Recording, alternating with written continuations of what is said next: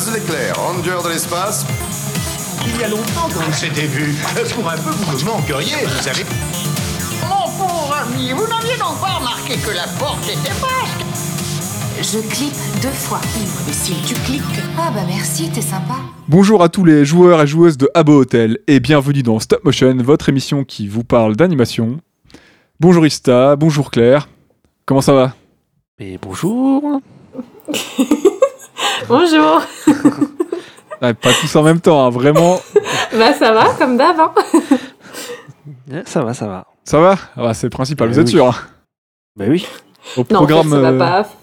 ça va pas? Ah. Non. Au- ouais, C'est pas grave, ça n'intéresse personne. Au programme. Je. Non, suis content d'être là pour parler de Belle. Ah, ça. Direct. Donc, Non, bah, on ça?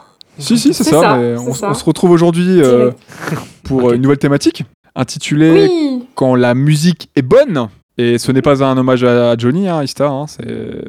Non, c'est Jean-Jacques Goldman, Ah, le chanteur de chez nous. Oui, évidemment. De chez nous, c'est vrai? Enfin, de chez nous. Je sais pas, enfin, il est français, non? Bah, Johnny Hallyday aussi, non? Non, Bah non, il est belge. ah, bon? ah, ah oui. Ok. Donc on se Jean-Jacques retrouve. Goldman, il est pas à Londres maintenant? Je, je sais pas, je sais pas. Faut qu'on avance, hein, les gars. Faut qu'on avance. On a beaucoup ouais. trop de trucs à dire là. Beaucoup trop. Un peu trop pour faire la biographie de Jean-Jacques Un peu Goldman. trop, ouais. Jean-Jacques Goldman, on verra ça plus tard, je pense. JJ Goldman. Moi, je sais pas un film d'animation sur Jean-Jacques. euh, Quoi? ça Non. Alors on se retrouve pour parler de Belle. Savoureux mélange entre La Belle et la Bête, VR Chat et Code Lyoko. Est-ce que tu peux nous présenter un petit générique peu de euh, Code Lyoko, s'il te plaît. tin, tin, tin Non, alors euh, présentation, une petite presse rapide du film, Claire. Qu'est-ce que tu peux nous dire? Euh qu'est-ce que je peux vous dire? Alors, donc Belle, Ça donne quoi en ou de son japonais? titre origi- Je vais le dire en japonais, t'inquiète. je me concentre. Belle ou Ryuto Soba Kasu no Hime. Je pense que voilà, c'est très bien dit. Je me moque, mais j'aurais pas fait mieux. hein. Qu'on peut traduire par Le dragon et la princesse aux taches de rousseur, littéralement, est un film japonais réalisé par Mamoru Osoda. Donc c'est un film musical. euh, J'ai trouvé que c'était un beau mélange entre un peu la comédie dramatique et science-fiction. Et c'est sorti au Japon le 16 juillet 2021. Donc euh, c'est un film récent. En France, il sort en salle le 29 décembre 2021, mais il sera projeté en avant-première au Festival de Cannes le 15 juillet 2021 où il reçoit un accueil très très enthousiaste, puisqu'il y aura même un standing ovation et tout. Une standing ovation même. Vraiment stylé. ouais, j'avoue. Donc Belle a été produit par le studio Chizu et sera distribué par la société To Japon et Wild Bunch Distribution en France. Comment est-ce que vous avez découvert le film euh? Bah, moi, sur le coup, euh, j'en avais entendu parler parce que, bon, bah, Mamoru Osoda, euh, ça, c'est en train de devenir un gros nom de l'animation japonaise et euh, on en parle beaucoup quand tu suis un peu toutes les actus et tout, quoi. Et euh, Belle, ça en parlait pas mal. Et justement, bah, il y a eu l'histoire de la Standing Ovation à Cannes aussi. Et j'ai fait Ah ouais, il est si bien que ça, ce film Faudrait que je le vois. voilà, et voilà. C'est vrai qu'il y avait eu, euh, il y avait eu un peu de pub autour de ce film, mais euh, depuis quelques Mm. années, Mamoru Soda. euh, Bon, maintenant, on sait que c'est un bon réal. hein. Quand tu t'intéresses un peu à Japanimation, tu as déjà entendu Oui, son nom plusieurs fois, il revient régulièrement. Mais euh, il s'est vraiment installé et ça- j'ai l'impression qu'il se démocratise de plus en plus dans, dans le grand public euh, en, tant que, en tant que réalisateur. Quoi. Ouais, je me demande si ça vient pas un peu le nouveau Miyazaki, tu vois. Enfin, Oh, les termes Bah, sont dits. ouais, Clairement, hein, il... Il est encore jeune, hein. enfin il a pas Non, de c'est tu vois, une autre génération quoi, ça n'a rien à voir. ouais, il est encore jeune, ouais. ça commence à se démocratiser. Ouais. Ouais, voilà, Le c'est de le connaître et de, de regarder ses films, c'est plutôt cool. Claire, dis-nous. Eh ben, on a découvert ce film ensemble, Nero, puisque ben, on avait été le voir au ciné lors de sa sortie en fin d'année dernière. Perso, j'en avais pas entendu parler. C'est toi qui m'en avais parlé. Mm. Et t'avais dit ouais, ce serait bien d'aller le voir et tout. J'ai dit carrément. Et pour ma part, bah, ça a été une grosse claque. Franchement, j'ai été vraiment super touchée par, euh, par ce film. Je le trouve juste à plein de niveaux et bah, je suis pas ressortie indemne de la salle euh, ce soir-là, clairement. Donc euh, avoir l'occasion d'en parler dans le podcast, ça me fait plaisir parce que c'est un film qui m'a, ouais, je peux dire qu'il m'a bouleversée sur certains niveaux et j'espère que je pourrai l'aborder de manière à pas trop desservir le propos et lui rendre l'hommage qu'il mérite parce que ben je suis plutôt d'accord avec les gens qui ont fait la standing ovation. Du coup, je savais pas, je l'ai appris en faisant les recherches, mais euh, Tu te serais levé toi aussi ouais, je me suis levée toute seule dans dans mon salon. Bon, était pas nombreux dans la salle. On a été le voir, euh, on a été Ouais, voir au le ciné, 31, je crois. pas- Ouais, il y avait pas oui, Oui, c'était en décembre de toute façon. c'est ça. Mm. Ouais, on était vraiment pas nombreux. C'était une super séance à deux, il n'y avait pas grand monde, hein, c'était ultra calme, c'était en soirée, tout ça, un, so- un soir de dimanche pluvieux et tout, euh, enfin dimanche euh, de, de décembre pluvieux. Voilà, t'es en train d'inventer des trucs. je me souviens pas de ça. Non, non, c'est vrai, non, non, il pleuvait et tout, il- enfin bref. C'était Ah en plein hiver, euh, et, euh, non, c'était cool, enfin, c'était une super séance. Ah, on dirait une, une histoire. De euh, ouf. Asseyez-vous, le les enfants, en plein hiver. Père Castor. Alors que le chant des oiseaux. Du coup, ouais, je voulais sauter sur l'occasion, comme Claire était dans les parages en cette fin d'année 2021, je m'étais dit que ça pourrait être très cool de, de découvrir ce film ensemble. Moi, j'avais jamais vu encore de Mamoru Soda au cinéma. Euh, j'avais eu des bons échos du film, donc je m'étais dit il faut sauter sur l'occasion. euh, et euh, bah, pas déçu, j'ai vraiment adoré. Je suis sorti du ciné, euh, je pense, je pense que c'était dit. ça, on va en parler en stop motion un de ces jours. Hein. Clairement. Bah, moi j'étais curieux, je savais qu'il y avait des, des petites choses comme des petits liens avec la Belle et la Bête, tout ça, tout ça, la technologie, la SF, le chant, bon, du coup qui était dans, dans le film, et j'étais curieux de savoir comment tout ça allait être remêlé. Et, et bon voilà, j'ai adoré, on a adoré, et euh, c'était voilà, c'était touchant, émouvant, c'était une super séance ciné vraiment. J'étais pris dans le film tout de suite, et, euh, et comme quoi, bande de monstres, j'ai un cœur, voilà. Oui, les termes sont Ça ça dits. t'a touché, ça. et pourtant, il n'y a pas de bestiole dans le T'es film. hein. vexé. Y a pas que Pas quoi de bestiole. Pas de bestiole dans le Ah film. oui. Enfin si, euh, il y en a une grosse, mais enfin bref. Bah, certains avatars ressemblent un peu à des bestioles. hein. Oui, il y a des trucs chelous. hein. De quoi ça parle De quoi ça parle? Il était une fois euh, Sozo, une jeune lycéenne timide, Sozo. dont l'alter ego Belle, une star du réseau social virtuel You, pourrit les oreilles des millions d'utilisateurs avec ses chansons à l'eau de rose, jusqu'au jour où Dragon, un rebelle edgy et grande drama queen, va venir chambouler son univers et nourrir la presse people. En vrai, c'est un peu ça. Hein. La meuf un peu euh, rose bonbon paillette, et le mec super dark, émo, tu sais. Leur histoire d'amour était impossible. Mais si, ils l'ont fait. Je vais te montrer comment comment comment c'est trop dark dans mon château, tout ça. Va-t'en, mais pas. Ah là Je m'attendais presque à un Sasuke-kun Mais non, on n'est pas tombé là-dedans, heureusement. Sauf que la révélation de fin demande que c'est pas une histoire d'amour, en final. C'est pas l'histoire d'amour à laquelle on Ah. s'attend. C'est ça, ouais. Voilà, c'est ça. Ça reste une histoire d'amour Ouais. pour moi, mais. Donc, nouvelle thématique, quand la musique est bonne. Donc, pourquoi, pourquoi est-ce qu'on a mis ce film dans cette thématique? Pourquoi est-ce qu'on a opté pour, euh, pour Belle? Claire, je t'en prie, si tu veux. Tu veux que je commence? J'ai envie de dire à la meuf, elle chante. Je t'attendais au tournant, Ista. Euh. Dites-nous tout. Bah, en vrai, euh, la musique, elle occupe une bonne partie de l'œuvre quand même. Et oui, la meuf, elle chante. Clairement beaucoup. Clairement beaucoup. Donc, euh... Mais j'ai pas trouvé donc, que c'était par- trop. ouais. J'ai vu qu'il y a des gens qui trouvaient que c'était trop. Enfin bref, euh, ah, c'est du Mamoru Bah, Soda va. sauce Ah Disney. bon mais en vrai, non, je trouve que ça va. Ouais, je trouve c'est. Bah, dans le Disney, ça chante autant. euh, Enfin, c'est normal. Ouais, mais c'était pas. hum, Enfin, c'était, enfin, c'était vraiment dit genre Mamoru Soda, il s'est fait son, il s'est fait son Disney, il s'est fait son, son film tout public et euh, il y a des gens qui ont trouvé qu'il y avait Mm. beaucoup trop de Ah chants oui, alors qu'en vrai, il y en ça. a pas tant que ça. Il y a que trois. Mais je trouve qu'il y en a pas. Bah non, il y a Bah que trois ouais. chansons en fait. Putain, à la fin, j'étais même un peu déçu. Pour, pour un film qui tourne vraiment autour de cette thématique-là, ça va quoi. Et c'est. Non, en vrai, c'est ça va. contenu, ouais. ça aurait pu être plus. Et les zik en plus racontent quelque chose et font évoluer le plot et tout. En vrai, non, c'est pas mal. Bah oui, oui, oui. Mais je t'en prie. Excuse-moi, oui, pardon. Euh, donc oui, bah comme on disait, Belle qui est l'avatar de Suzu dans le réseau social You. Donc euh, voilà, c'est un peu sa vocation, elle chante et tout, et donc c'est ce qui lui donne aussi confiance en elle, tout ça. Mais même au-delà du côté strictement musical du film, donc le fait qu'on entende des chansons, que c'est un film musical, je trouve que, enfin, l'activité du chant et la pratique de la musique, c'est vraiment au cœur de l'intrigue, hein, puisque l'héroïne Suzu Suite au décès de traumatique de sa mère lorsqu'elle était jeune, elle a perdu sa voix en fait, elle sait plus chanter. Mm. Et donc sa passion pour le chant et la composition musicale lui avait été transmise par sa mère et tout au long du film, on la voit en fait reprendre possession petit à petit de cette passion et ainsi parallèlement de sa confiance en elle. Donc en fait la musique, euh, ça l'aidera à traverser son deuil et ça l'aidera même euh, à venir en aide à deux enfants en proie à une terrible situation. Enfin, on en parlera un peu plus tard, mais pour le coup, la musique c'est vraiment au centre même de l'intrigue quoi. Ouais.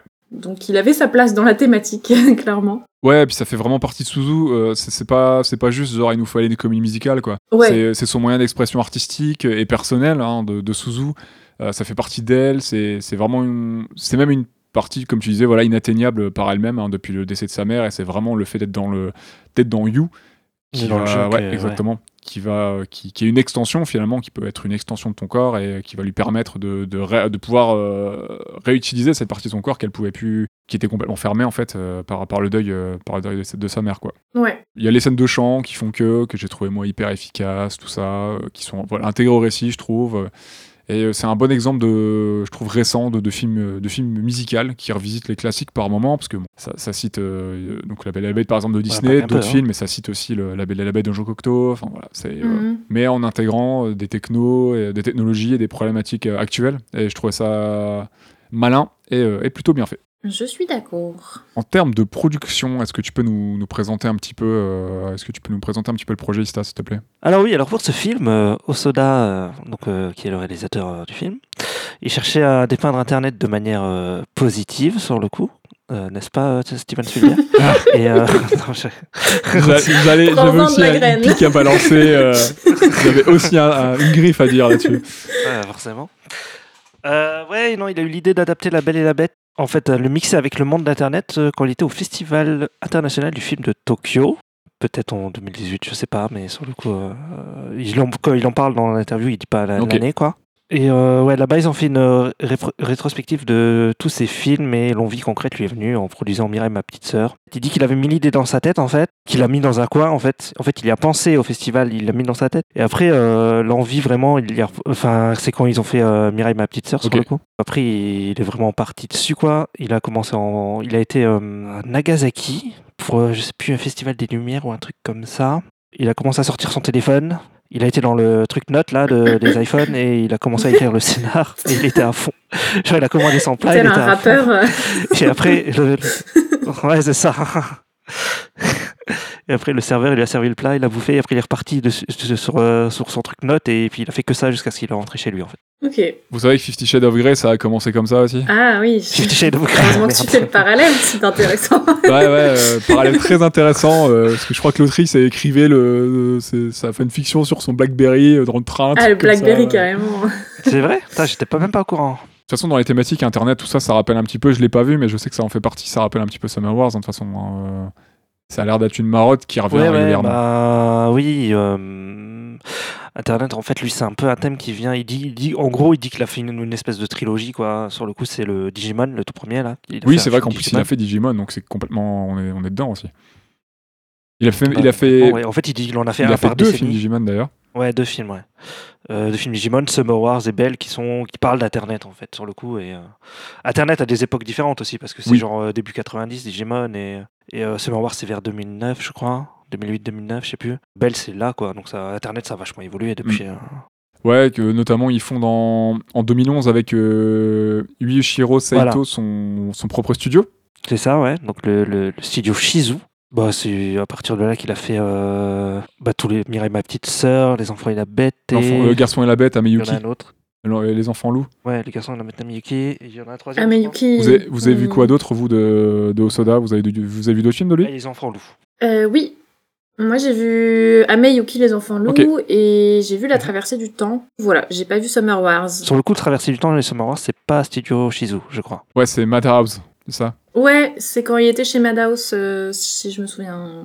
Ouais, si j'ai ça. bien noté. euh. Le mec, le... ne déconne pas, Ah, maman Osoda, ne déconne pas, hein. Parce que chez, chez, euh, chez Madhouse, euh, j'ai appris qu'il avait travaillé euh, à part. J'ai vérifié l'info, donc euh, en tant que directeur, donc il a dirigé les épisodes, il a travaillé sur Samurai Champloo, hein, le mec. Ah, bah bah, ça pardon, va. monsieur. Ouais, le mec, Entre autres. bossé sur tout le- Ouais, ok. Et moi j'avais vu, euh, moi j'ai vu que le garçon et la bête de lui, il me semble. Hormis Belle. J'ai rien vu du tout. On, on Voilà, pourra dommage. toujours découvrir un peu plus tard. on rattrapera. Mm. On rattrapera. Faut bien commencer, hein, de toute façon, on peut pas tout voir. Oui. Donc après ça, on a donc à la réalisation et au scénario, on a donc Mamoru Osoda. À la production, on a euh, Saito, donc euh, son compatriote avec qui il a fondé Chizu. Mhm. Euh, on a Genki euh, Kawamura, Nozomu euh, Takahashi, euh, Toshimi Tanyo. Et à la DA, on a Nobutaka Ike. Et à la direction de l'animation, on a Hiroyuki Ayoyama. Tous ces gens sont plutôt euh, talentueux, hein, parce que euh, on va en reparler, mais l'anime et la DA, euh, Mama, euh, je trouve ça plutôt très très bien foutu. Mm. Carrément. Ouais, Makebella, comme on dit. Hein. Au niveau du studio de prod, qu'est-ce que tu peux nous dire un petit peu, Ista, s'il te plaît? Et Je crois que tu allais nous parler de, de Jim Kim. Jin Kim, pardon. Ah, Jin Kim, lui, il fait pas partie du studio sur le coup. Gene Kim, en fait, c'est, euh, il a fait le design de Belle.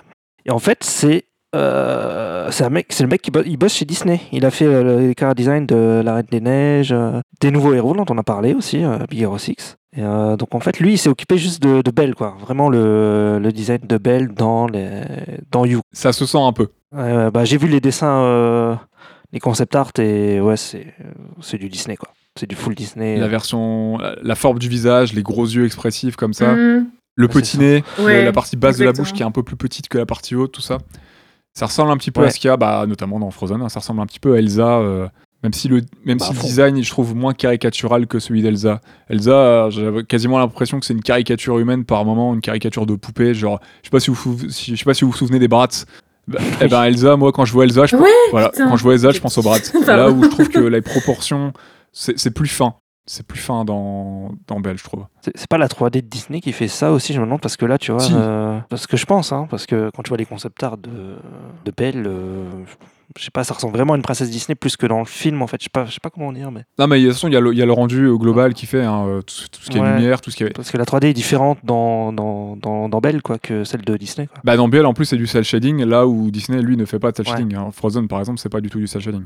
Ah bah, c'est pour ça. Après, c'est peut-être aussi le fait que c'est un avatar dans Belle, et du coup, je trouve que c'est moins choquant d'avoir des traits qui peuvent être grossiers, enfin pas grossiers, mais peut-être caricatural, parce qu'on est vraiment dans l'avatar, c'est pas censé être une humaine euh, réelle, tu vois. Parce que justement, je trouve la scission Mm. entre le monde réel et le monde virtuel, il est très bien marqué dans, dans, oui, dans le film, quoi. Et puis, il y a ce mélange euh, 2D, 2D, 3D avec le cel shading, de- souvent dans les productions japonaises, du coup, dans, dans Belle, euh, parce que c'est beaucoup d'aplats de couleurs, par exemple, euh, c'est beaucoup des travails d'aplats dans, euh, dans, dans You, dans, dans la 3D de, de Belle, là où dans Frozen, dans les Disney, il y a beaucoup de textures réalistes, même sur des personnages cartoon avec des proportions euh, exagérées. Les effets spéciaux, la glace, tout ça, c'est quasiment réaliste en fait, par moment. Il y a aussi ce traitement-là qui est différent dans, dans les rendus. Quoi. Et donc, en fait, oui, il a rencontré Jin Kim, en fait, au, au- aux Oscars, en fait. Euh, qu'il est nommé, ma petite sœur était nommée aux Oscars. Alors, attends, parce que j'ai écrit un autre truc où ils se sont rencontrés. ils se sont rencontrés aux Oscars ou ils se sont rencontrés? Merde, j'ai écrit. Bah, tu disais qu'ils s'étaient rencontrés ouais, à, la, à Los Angeles, à la deuxième édition du festival d'animation Animation is Film, où ils se sont. Ouais, j'aime bien le titre de- du festival. Pour euh, info, voilà. Animation ici. Et euh, ouais, ils se sont promis de travailler ensemble. Ils se sont dit, on va travailler ensemble, etc. Quoi. Et il a aussi rencontré Glenn Keane, qui est euh, le l'animateur de La Bête, du film de Disney, de La Belle et la Bête. Une légende de l'animation. Ah, stylé. Lui, il pèse. Il pèse de ouf.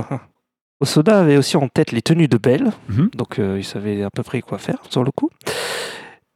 Et euh, donc c'est le styliste Daisuke Iga qui a conçu les tenues du film de Osoda. Enfin, il le fait depuis Les Enfants Loups. D'accord. Voilà. Donc euh, il bosse avec lui depuis Les Enfants Loups. Mais là, ils ont aussi cherché deux, deux créatifs qui se sont joints au travail sur les tenues. Et notamment, il y a une fleuriste qui s'appelle Megumi Shinozaki.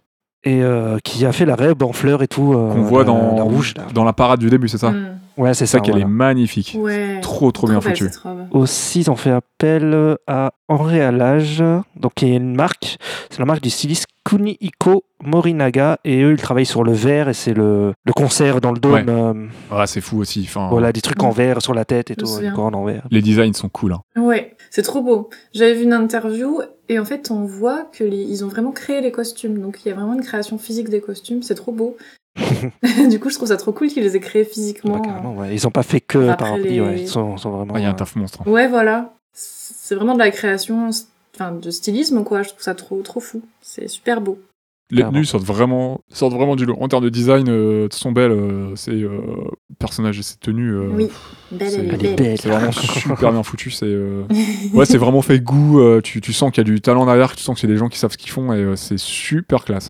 Euh, ensuite, pour créer You, donc le monde de You, Osoda, euh, il avait du mal à trouver la, la personne adéquate. Et en tr- traînant sur le net, je ne sais pas s'il est tombé sur un post Instagram ou je sais pas quoi, il a trouvé un visuel créé par euh, un designer qui s'appelle euh, un designer qui est aussi un, un architecte qui s'appelle Eric Wang, qui a la trentaine. C'est un mec qui, qui, voilà, il possède son propre bureau, il donne des cours à la fac. Il a, il a fait, euh, euh, en fait, il l'a appelé, euh, il a dit euh, j'aime bien ce que vous faites, machin, puis, puis voilà, ils sont bien ensemble quoi. Mais lui, sur le coup, il c'est pas, il est pas au Japon, il est, il habite à Londres lui. Ok. Donc ils ont bossé par, euh, ils expliquaient que ce- bah, c'était pendant le Covid en fait, toute la prod de ce film. Mm. C'était pendant le, le 2020, donc pendant toute la première vague de, de Covid. Et qu'ils ont bossé beaucoup à distance, en fait. hein, sur le coup, euh, il envoyait tout à distance, etc. Quoi. Dans Summer Wars, il avait aussi créé un autre monde virtuel qui s'appelle Oz, et lui, il voit You comme, euh, comme l'extension de, de- du monde de Oz euh, dans le film Summer Wars. Quoi. Et dans, et dans Digimon, mine de, mine de rien, même si c'est pas lui qui est à l'origine de la création Oui, de aussi, Digimon, je- Ouais. c'est vrai qu'on peut continuer à faire des parallèles, euh, les parallèles là-dessus avec euh, une projection. Dans Digimon, ils sont littéralement projetés et envoyés dans un monde, dans un monde virtuel et euh, on, est, on est dedans hein, finalement aussi. Bah, c'est carrément le même thème, ouais, carrément, complètement. ouais. Bah, c'est que ça, ouais, Summer Wars, je crois que c'est pareil. Bon, après, il faudrait que je vois le film, mais je crois que c'est pareil. Sur le coup. Ouais, le design de New s'inspire aussi d'un instrument qui s'appelle l'auto-harp. Ok, Osoda et Wang, ils ont trouvé ce design très surprenant et c'est vrai que je vous invite à regarder, c'est très chelou. voilà. ça marche. T'avais noté que ça se déroule dans le département de, de Kochi, l'histoire de Belle. Oui, le film, euh, le film se, se- se déroule dans le, dans le département de Kochi. Notamment, il l'a pris parce qu'il y a un fleuve au bord, euh, on le voit dans le film, hein, le, le Celui qui est fleuve, longé plusieurs fois par, euh, par Suzuki. par euh. Ouais. Ah oui, oui. En fait, lui, il raconte un peu que euh, ça représente la vie et la mort, en fait. Que le- le- le- ça, peut, ça peut te prendre la vie, donc sa mère, Mhm. tu vois, qui, qui se fait euh, dans l'histoire. Et que, ouais, mais ça peut donner aussi la vie, etc. Parce que c'est l'eau, etc. Donc, euh, il trouvait ça vachement intéressant, quoi. Et c'est pour ça qu'il a pris cette ville, en fait. Ouais, que l'eau est à la base de tout, tout ça, tout ça. C'est ça. Ouais, je vois que Osada, il, a, il aurait passé 8 mois à travailler sur les. à préparer les storyboards. Ouais, ça, il a fait tout en 8 mois. Il a tout dessiné et tout. C'est fou. C'est. Ouais. Pour la scène du début, donc ouais, la parade, au début, il a été chercher une chorégraphe du nom de Masako Yasumoto. Et en fait, tu vois dans le making-of qu'ils ont fait- tout fait en performance capture, hein, la, la- la combinaison, Mhm. euh, les boules et tout. Quoi. Et lui, il dit qu'il voulait une danse qui exprime des émotions, euh, ce que le personnage garde en soi et qu'elle lâche là euh, quand elle est dans le monde de You. Quoi. Je vois qu'il a fait appel à deux autres personnes là pour, pour façonner le monde de You, monsieur Osoda. Ouais, alors ça, c'est plus euh, des personnes sur le, par rapport à Internet. Ouais, ok. Donc plus des consultants finalement, c'est ça? Ouais, plutôt, ouais. Sur le coup, qui ont donné des conseils ou euh, lui, il a été bossé un peu avec eux enfin, pour voir des trucs et tout. Donc, tu as Satoshi Nagata, Ouais. qui est un personnage clé de l'élaboration de la 5G, Ok. et Emi Tamaki, qui est une chercheuse en partage de corps. Donc, c'est une technologie qui euh, créeront des interactions humain-ordinateur. Mais lui, quand tu l'écoutes parler d'Internet, euh, il est à fond, hein, sur le coup. euh. Hmm, il a l'air, ouais. Tu, tu le sens, euh, tu le sens que c'est quelqu'un qui, qui, est, euh, qui est concerné et qui utilise, je pense, euh, les technos auxquels nous on a, on a affaire tous les jours, quoi. euh, Ouais. qui a pas un, un regard euh, trop extérieur. euh, tu, tu sens que la techno fait partie de cet univers et que c'est pas un regard extérieur qui essaye de, de te moraliser. C'est ce que j'ai aussi apprécié. euh, Ouais. Ce que j'ai aussi apprécié dans Belle d'ailleurs. Oseda, euh, dit qu'il destine ses films à un très large panel de spectateurs plutôt qu'à un noyau de fans d'animation. En fait, il, bah, il produit ses œuvres avec l'idée de ne pas faire un, un anime japonais, mais vraiment un film. Donc moi, ça me fait penser un peu à Satoshi Kon, en fait, qui disait c'était un peu la même chose, quoi. C'était vraiment... euh, ah, il pensait en termes de film, pas en termes de ouais, je fais un film d'animation, non, je fais un film, quoi. Je fais un vrai film pour tout le monde. euh, Je fais un film avec les techniques que j'utilise peut-être que je maîtrise et Voilà, c'est ça, ouais. c'est ouais, c'est cool. J'aime bien j'aime bien cette euh, cette philosophie là aussi. Ça, ça se sent aussi d'ailleurs beaucoup. Ouais. hein. Chez Kon, de toute façon, hein, tu... Ça se sent. Enfin, Satoshi Kon, je sais pas, mais là, euh, Mamoru Soda, je trouve que ça se sent. Il y a tellement de petits plans du quotidien et tout. Enfin, moi j'ai adoré, mais je trouve que ça fait très. Je sais pas, ouais, plan de, de caméra, quoi, euh, qu'on Ouais. pourrait très bien avoir avec une caméra live. euh. J'ai pas l'impression qu'on se euh, dit ah viens on va faire ouais. un film d'animation. C'est bah nous on fait de l'animation, on fait un film, on va faire un film. J'ai ça à dire, on va le faire. quoi. Ouais, c'est ça, ouais. Mm. Mais c'est pas plus mal que ça parle à un plus grand nombre, hein, parce que c'est bien de temps en temps d'avoir des films un petit peu niche, parce que tous les, tous les styles et tous les sujets ne, ne concernent pas forcément. De, de- vont, enfin, les gens vont pas forcément se, se sentir concernés par certains sujets et par certains styles, mais euh, quand tu arrives à faire des films qui arrivent à toucher un plus grand, plus, un plus grand monde, c'est quand même cool aussi de. C'est tout aussi intéressant et ça peut permettre aussi de toucher. euh, de, de, dis- de distiller des, des sujets, peut-être approcher avec un petit peu moins de profondeur, mais euh, mais comme tu vas toucher un large public, ça peut être intéressant. Et puis là, de l'animation comme ça, en vrai, euh, bah, c'est un régal, quoi. Donc, euh, autant que ça soit vu par un max de monde, euh, c'est- c'est c'est- c'est un plaisir, quoi. Mhm. Pour ce qui est de la, de la VO, de la VF, euh, est-ce que vous avez regardé plutôt le film en VO ou en VF euh, J'ai regardé en VO. VO VO aussi. VO tout le monde? Désolé, VO. Oui, pardon, Louane. Et est-ce que vous avez, vous avez écouté un peu ce que ça donne la VF ou pas? Non, pas du tout? Moi, Non, si, j'ai regardé le, la chanson du début, là, en Ouais, VF. pareil. Ouais. Et je trouve que il y a des moments où ça colle pas avec la musique, c'est bizarre. Enfin, c'est Ça elle essaie de dire une phrase et puis ça, fait, ça rattrape la musique. Je sais pas comment dire, mais c'est un peu chelou. Ah, Ouais, et puis le, li- le lip sync, euh, donc la synchro labiale, voix et, euh, voix et bouche du personnage, elle est pas folle par moment. On Ah, voit merde. que la bouche des fois Ah, elle est ouais. ouverte alors qu'elle devrait être fermée. Enfin, le son correspond pas.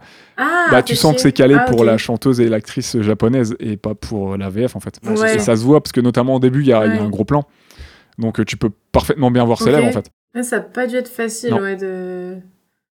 de doubler ça. euh, Ouais. Mais euh, même en Angleterre, ils ont, c'est- il y a une version anglaise, c'est une, autre chanteuse encore. euh, Ouais. Il y, a, il y a une VA, il y a une VA. J'ai écouté ouais, les, euh, les, versions de Luan, autant que, la, du coup, autant que la japonaise par curiosité, je suis allé un peu écouter, autant que la- la- l'actrice et chanteuse japonaise. Mhm. Et euh, de toute façon, Luan, elle disait que euh, elle n'a pas la voix, euh, enfin la chanteuse japonaise, euh, Oui, j'ai vu ça aussi. elle a pas la voix pour, elles n'ont pas du tout la même voix, elle a une voix beaucoup plus qui, qui monte pas autant dans les aigus, donc ils ont dû adapter la, la- le, le- le chant, etc. euh, en plus des traductions pour, pour Ouais, qu'elle puisse ouais. suivre.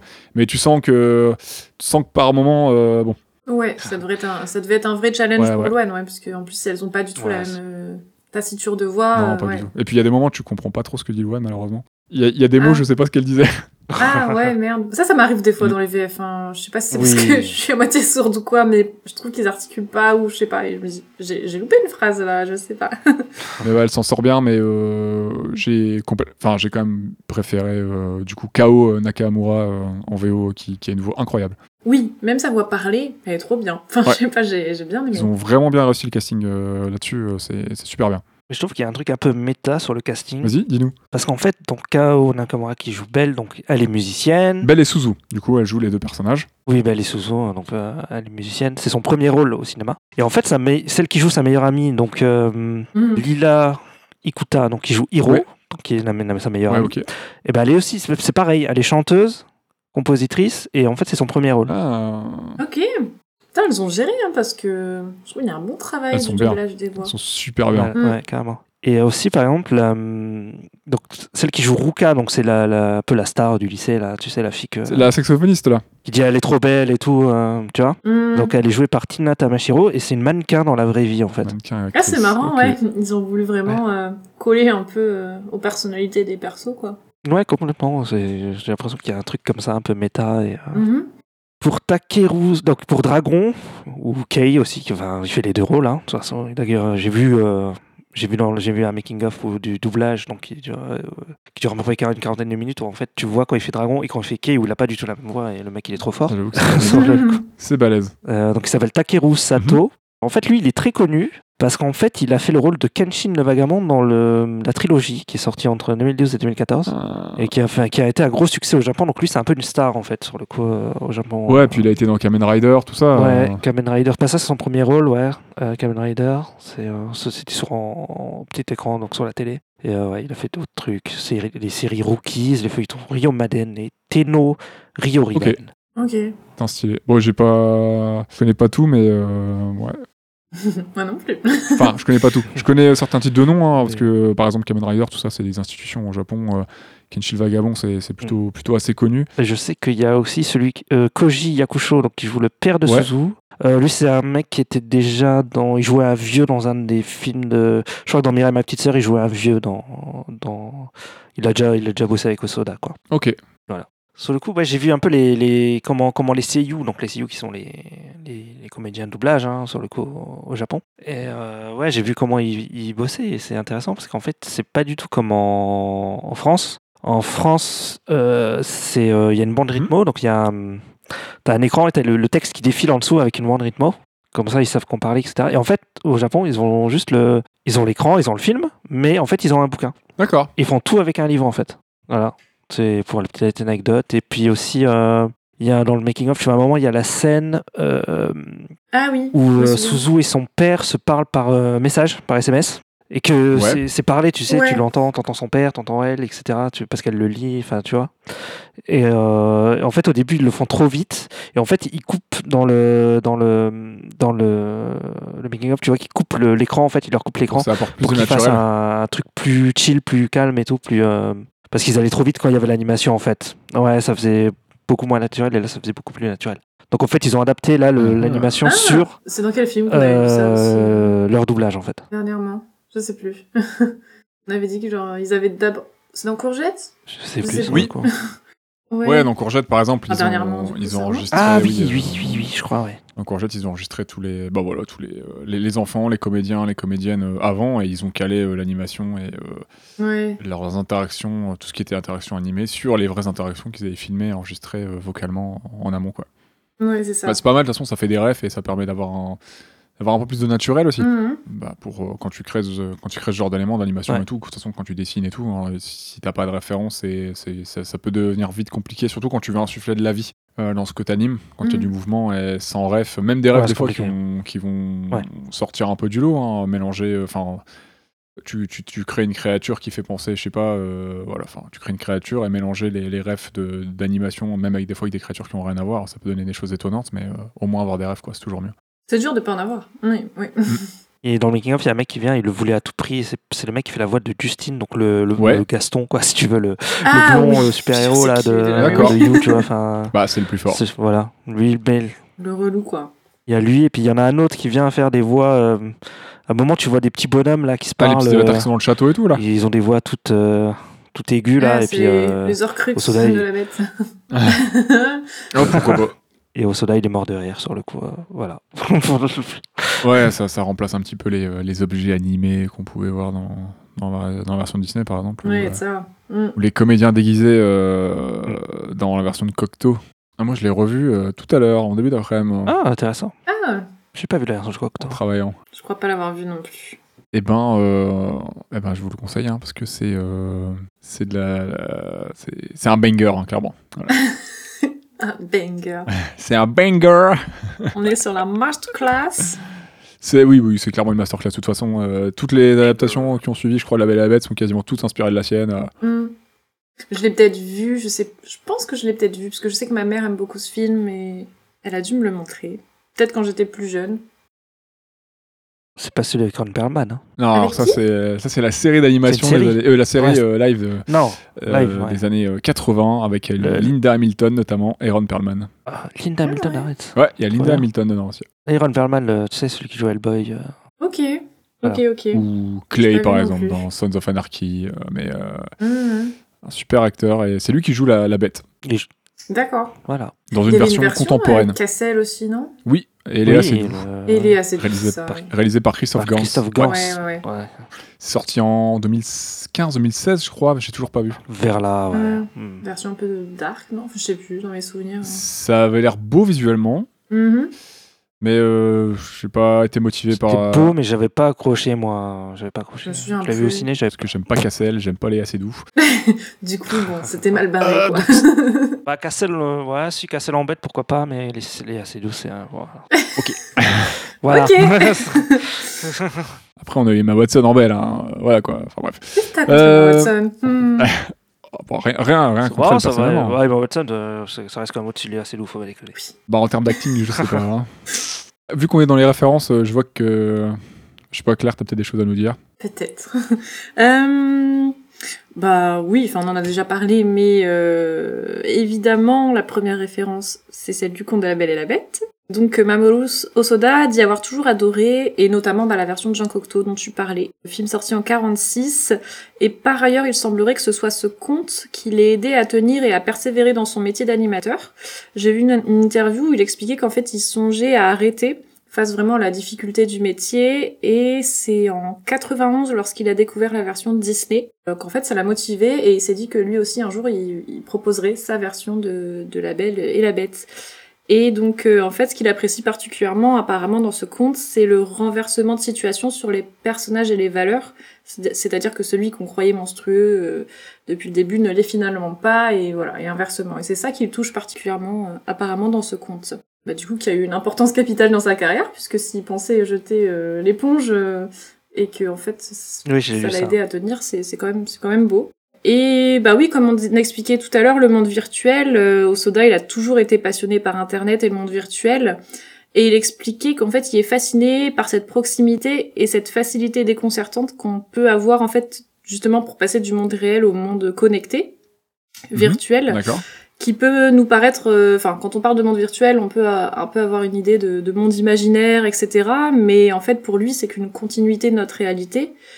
Et euh, c'est en effet, je trouve, le cas dans Belle, puisque le monde de You est vraiment une continuité du monde de Suzu. Elle retrouve sa voix, elle peut chanter à nouveau sans crainte, elle fait des nouvelles rencontres, mais en fait tout ça, on va voir que ça a vraiment des répercussions concrètes sur son quotidien et sur le monde réel, quoi. Donc euh, à la fois, il nous présente un monde imaginaire totalement, euh, totalement, euh, ouais, totalement différent de la réalité. Enfin, on voit que c'est totalement un autre monde, un peu féerique, magique, etc. Et pour autant, les deux sont très liés. On voit qu'il suffit d'un clic sur son smartphone pour qu'elle se connecte. Enfin, c'est super simple en fait d'y accéder. Et Oui, il y a cette connexion très, très, très simple entre les deux univers, quoi. Et je crois que, enfin, il expliquait, c'est ce qui le fascine un peu, le fait que, ben, en fait, tu peux y passer comme ça en quelques secondes, comme nous, on pourrait très bien passer sur Insta, Twitter en deux secondes. Enfin, c'est ça qu'il aime bien, euh, qui le fascine un peu. C'est leur matrice à eux, hein, finalement. Oui, oui, oui, c'est vrai. Un peu de ça, ouais. Mm. Vous avez une version de La Belle et la Bête, vous préférez, si vous en avez plusieurs ou... Hum, Non. bah écoute, euh, Moi, je connais, en vrai, je connais que. bah, j'allais dire un peu enfin. pareil. Et encore, celle de Disney, je l'ai pas vue depuis, depuis gosse, je pense. Ouais, depuis longtemps, moi aussi. hein. Et celle de Jean Cocteau, comme je disais, je pense l'avoir vue, mais je, je- j'en ai des sou- enfin, j'en ai des souvenirs brefs. Je sais pas si c'est parce que j'ai vu des extraits ou j'ai vu le film. Euh, donc en fait, c'est compliqué de donner une réponse. euh. Ouais, ok. En tout cas, si tu veux que je prenne. je ouais, si tu dois choisir entre euh, le Disney et le Léa Seydoux, euh, je prends le Disney. hein. Pas genre dire quelle est la meilleure, mais genre par exemple Disney, il y a, il y a deux versions, tu vois, euh, déjà. euh, Oui, la version live. mais, euh, La version live ne m'a pas spécialement touchée. Ah, euh, oui. que- Non, non, je parlais, je parlais pas forcément voilà en anime, hein, je parlais vraiment en tout, euh, ou Ouais, des, ouais. des adaptations de ça très éloignées, hein, Mhm. parce que genre la forme de l'eau, tu vois, ça peut être aussi une, Ah, oui, les- ça peut se rapprocher, tu vois, par exemple du, du conte de la Belle et la Bête. Je sur vois ce certaines que Ah, tu veux choses. dire. bah, alors c'est la forme de l'eau. Si je C'est si, oui, un très beau film. Là, sur ouais. le coup, c'est la forme de Mhm. l'eau. Parce que bah moi du coup j'ai j'ai revu euh, La Belle et la Bête de Jean Cocteau tout à l'heure, qui est euh, qui est une adaptation d'après le conte de Le Prince, Monsieur Le Prince de Beaumont. Attention. Bah si vous pouvez la voir en vrai, euh, Claire, Ista ou nos auditrices et nos auditeurs, c'est euh, c'est super bien. C'est Ok. euh, pff. Bah, de toute façon, euh, tu, tu regardes ensuite la version de La Belle et la Bête de. Tu regardes plusieurs euh, qui, qui ont été sortis euh, des années après. Tu regardes la version de Disney, tu regardes la version de, de Mamoru Soda, tout ça. Tu, elle a influencé. euh, Ouais. Le design de la bête, de toute façon, il vient directement de celui de, de Jean Marais, de, de Jean Cocteau. Ok. Ça a posé quasiment toutes les bases de l'imagerie de la Belle et la Bête qu'on a aujourd'hui. Donc même celle que tu as de Disney par moment, ça vient de celle de Jean Cocteau sans le savoir en fait. De Cocteau, ouais. C'est, euh, C'est en noir et blanc, c'est de la folie en termes de lumière, en termes de décor, en termes de, de, de costumes. Les acteurs sont cool, l'histoire est carrément super sympa. C'est c'est vraiment Parce sous la forme d'un conte, c'est une- c'est vraiment une tuerie. C'est Même en termes de mise en scène encore aujourd'hui. Mais je euh, pense que je l'ai vu. hein. enfin, je sais pas, il y a des images qui me reviennent de- en noir et blanc et tout, justement. Je pense que je l'ai vu. Mais il y a longtemps, donc j'en ai pas trop de souvenirs. Et à la base, c'est un conte? Ouais, ouais, Ouais. c'est un conte euh, Ouais. euh, retransmis oralement. Enfin, il y a plein de versions de ce conte. hein. Lui, c'est basé sur celle de Monsieur Le Prince de Beaumont. Mais, euh, euh, l'auteur originel, euh, je sais, je sais pas exactement qui c'est. euh. Bah, Osoda, il parlait d'un conte fait- euh, apparu euh, dans la culture française à partir du XVIIIe siècle. Après, je sais pas si ça se vérifie ou pas, mais c'est déjà assez vieux, quoi. Bah, il y a plusieurs versions du conte, il y a plusieurs Mhm. écrits papier de ce conte, je crois. Et je, il y a- enfin, je crois que c'est partie de ces contes qui ont une transmission orale au début et qui ont été après couchés sur papier par plusieurs auteurs, je crois. Mais, mais en tout cas, Monsieur Le Prince de Beaumont en a écrit une version et c'est celle-là qui a principalement inspiré Jean Cocteau. Ok, ok. Après, je sais pas s'il y a que lui qui a écrit, euh, mais je- il me semble que non.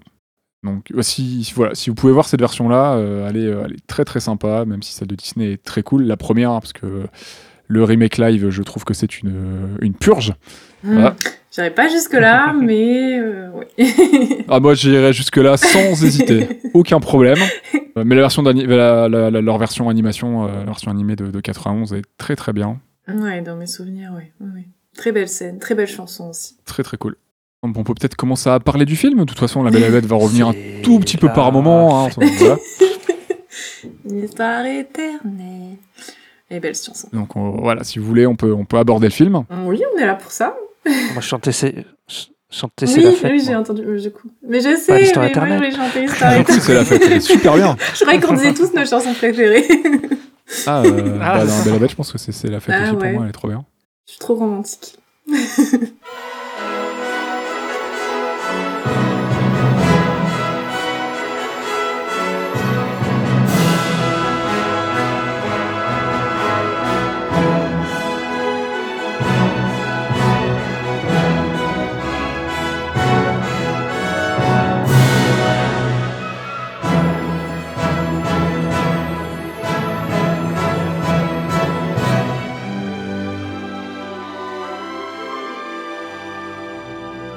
Qu'est-ce que vous avez pensé de ce film, Belle euh, Ce petit film sympathique qui nous a, je crois, tous plu.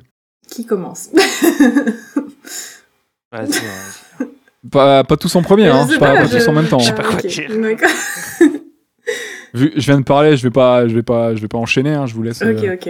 Moi, j'ai beaucoup parlé. Euh, bah, pour ma part, euh, j'ai trouvé ça excellent. Comme je disais, je trouve que le film a beaucoup de qualités, pas trop de défauts. Enfin, c'est- évidemment c'est subjectif, hein, c'est mon avis. C'est peut-être voilà parce que je sais pas. Au niveau de la sensibilité, j'ai vraiment adhéré à l'œuvre.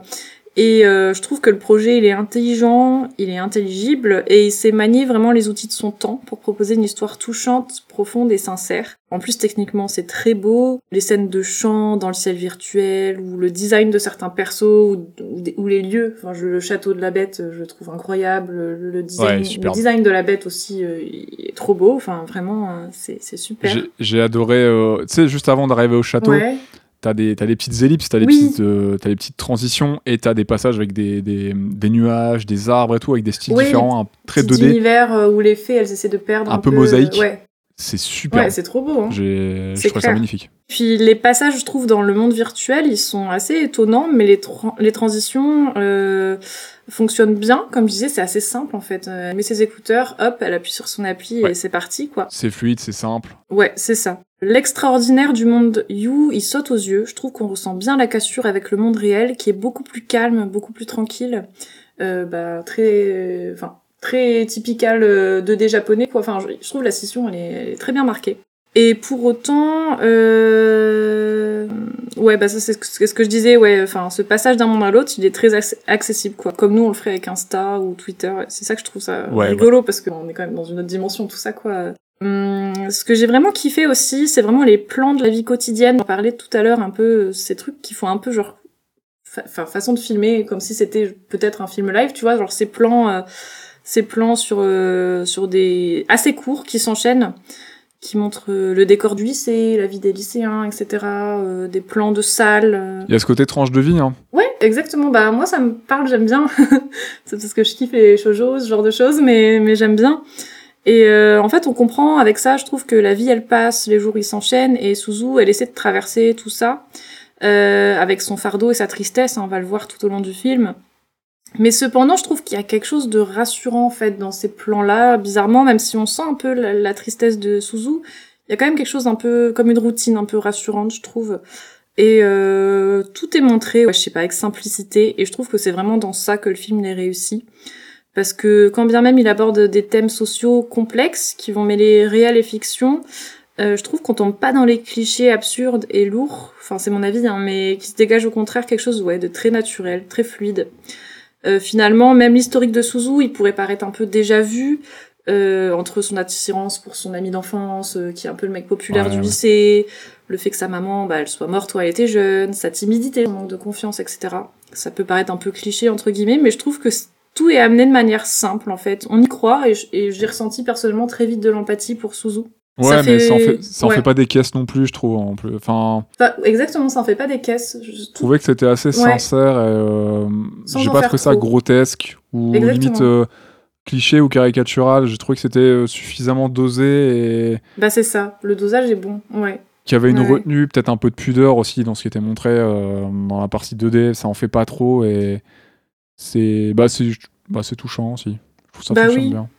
Parce que même les moments où elle craque, elle pleure, enfin, c'est pas surjoué, enfin, c'est pas, comment dire, ça fait pas trop, en fait, je trouve, euh, ça fait juste vrai, tu pourrais très bien te mettre à sa place et dire, bah oui, ça paraît normal que des fois elle craque, des fois ça va aller bien, elle, elle se marre avec ses copines, enfin, tu sais, y a pas un truc trop mélodramatique qui Non. pourrait peut-être peser, tu vois, euh, on voit Et juste sa vie de tous les jours, quoi, il y a un peu de comédie, enfin, elle Qui passe vient rehausser de manière aussi un peu légère. euh, ça, je- je- le, le Ouais. mélange fonctionne bien. Ouais, je suis d'accord, je suis vraiment d'accord. Notamment avec sa pote, un Hiro, hein, qui est, je trouve, Elle est trop bien. Ouais, on en parlera Elle est après. trop, Elle est trop, trop cool. Il y a plein d'idées visuelles et sonores très sympas. Notamment, je trouve celle pour montrer l'influence du réseau social avec euh, Enfin, plusieurs fois, on voit tous les messages qui pop. Enfin, même t'en parlais un peu tout à l'heure, Ista, euh, quand elle écrit à son père et tout. Enfin, on voit les bulles de messages et il y a la voix qui se met par-dessus. Et je trouvais ça pas mal, tu sais. euh, euh, dans le réseau social, t'as toutes les voix qui parlent en même temps comme une cacophonie. Enfin, je trouve que c'est plutôt Oui, bien oui. foutu puisque tu comprends du coup un peu euh, l'influence et l'impact que peut avoir euh, les réseaux sociaux, quoi. Il, a ré- il réussit à bien, à bien mettre en image ce que tu pourrais éventuellement trouver, ce que pourrait être un réseau social quand tu reçois, quand t'as 50 000 notifs, euh, bah, ce que ça pourrait ça. représenter visuellement. euh. Oui, c'est vrai que c'est un peu ça, ouais, j'y ai pas pensé, mais ouais. Ouais, bah je me suis vraiment attachée à Suzu, que je trouve tellement touchante en fait. Son timidité, sa timidité, pardon, son rapport à la musique m'a émue. Perso, je me suis vraiment identifiée à elle. Seul léger défaut, s'il faut en citer un, pour pas non plus être dans comment dire, dans l'encensement total. Euh, c'est peut-être la rapidité de la résolution de la problématique, de la Ouais. problématique centrale. Soit en fait, euh, en gros, le plot principal, c'est un peu qui est la bête et euh, comment le sauver une fois qu'on trouve qui est la bête et sa situation, euh, etc. Mais en réalité, j'ai trouvé que le fait que tout soit pas montré à l'écran, ça donnait un véritable charme au film. Clairement, on voit qu'il y a des choix scénaris- scénaristiques et artistiques qui ont été pris sur ce qui allait être montré ou non à l'écran. Et, au final, on peut être assez surpris durant le film de passer d'une scène à une autre, peut-être d'une situation à une autre, assez rapidement. Mais je trouve que les plans et le fil conducteur du film, ils suggèrent qu'il y, y a du temps quand même qui se passe entre deux. On comprend que tout survient pas du jour au lendemain Ouais, et le rythme du film, il m'a pas dérangé. Je trouve qu'on arrive plutôt bien à suivre euh, l'histoire sans se dire euh, bah non c'est pas possible ou quoi que ce soit. Enfin, J'ai pas moi eu en de tout cas j'étais film non vraiment plus, hein. dedans. Oh non, Ah ouais? Je me suis pas du tout dit ça, moi. Ah ouais, bah Non, je sais non, à pas. aucun me moment, je me suis dit peut-être, ça. euh, parce que c'est vrai que des fois on passe. euh, Enfin, Ouais. bah c'est ça, ouais. euh, j'ai- J'avais lu quelques critiques, enfin quand je faisais mes recherches, de Ouais. gens qui trouvaient que la résolution se faisait un peu vite, etc. Ah et ouais? je disais, je comprends qu'on puisse penser Ah ça, oui, mais oui, moi ça m'a pas. C- c'est pas mon ressenti, donc ça m'a pas du tout euh, sorti du film, quoi. Et puis je comprends ouais, qu'on puisse voir euh, peut-être une sorte de facilité scénaristique à la fin, quand on voit la simplicité avec laquelle euh, Suzu et ses amis retrouvent euh, parmi euh, toutes les informations présentes à l'écran, etc. C'est vrai que bon, Ah oui, ça me paraît un peu... euh, Ouais, oui, c'est un peu abusé. ouais. voilà, Oh, ça il y a peut des paraître un peu too much. Euh, Ah bah. mais perso, ça m'a pas dérangé non plus parce que je trouve que euh, métaphoriquement, on peut y voir une sorte de destinée qui relie Suzu à Kei. Euh, parce qu'il faut pas oublier qu'on est aussi dans un conte, donc il y a quand même une pointe Mm. de fantastique. Ouais, et puis on n'est pas là pour euh, voir. Enfin, on, on est là pour voir un truc qui est crédible hein, dans ce qu'on nous expliquait, mais c'est quand même de la SF Ouais. et et il y a quand Bah, même voilà, il y a un, un côté fantasque et on nous veut pas un truc réaliste. Enfin, euh, Bah oui, Mais de toute façon, tu vas pas voir Bah, tout voilà, le temps quoi, vont jusqu'à la, ville de Kay. bah euh, voilà, c'est ça. Donc il y a des coupures, il y a des trucs, mais c'est ok. c'est bien amené dans le rythme du film. Ah ouais, Bah pareil. Bah oui. Pareil. Et en fait, d'ailleurs, c'est intéressant puisque tous les, éli- tous les éléments qu'on nous a présentés précédemment dans le film, bah, ils vont venir justifier les compétences de ses amis. Parce que chacun donne un peu de soi pour participer à la recherche de Kay et son petit frère. Par exemple, Hiro, bah, on la présente depuis le début comme euh, la geek de service, la reine Ouais. des réseaux sociaux un petit peu, tu vois, donc elle gère ça d'une main de fer. Euh, Shinjiro, c'est un peu le sportif, il voyage souvent pour les compétitions, donc on peut comprendre qu'il se repère un peu géographiquement parlant.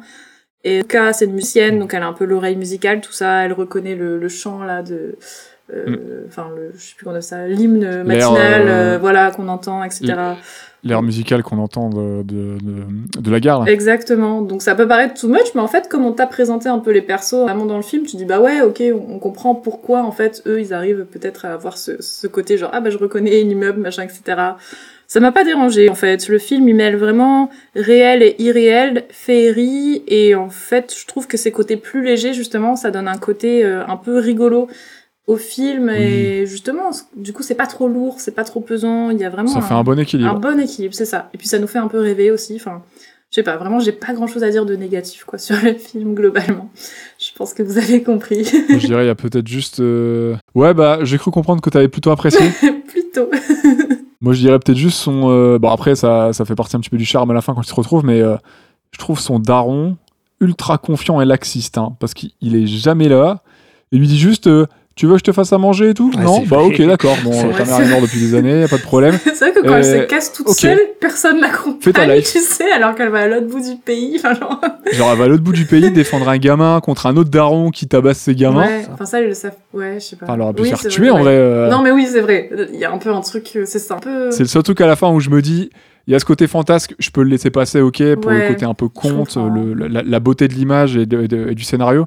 Mais, euh, mais en vrai, euh, si tu raccroches ça en, Mais pourquoi t'as pas été avec les femmes de la Bah, c'est ce que je me suis dit. Pour- Je elles me suis étaient quand même dit là. pourquoi Pourquoi elle a pas été avec il les la femmes laisse de se la barrer chorale toute aussi, seule. qui étaient là Bah, ou juste son père. euh, Enfin, il laisse sa petite partir de 15-16 ans à Tokyo en pleine nuit en train. Ouais, mais à un Oui, moment, je bah sais oui. plus, elle faisait un euh, truc genre euh, de. Trop bizarre. Ah, je sais plus. en termes de daron, t'es pas fou, hein. La, T'es sympa, la- la mais femme de t'as la pas l'air chorale a concerné. dit un truc en mode bah il faut qu'elle le fasse, tu vois. c'est-. Enfin, je sais plus, genre c'est. Mais ouais, bon, j'avoue, il y a un peu elle un truc de faire. destiné, un peu comme ça, genre. qui C'est sont- son sont Indo. tellement reliés les deux que.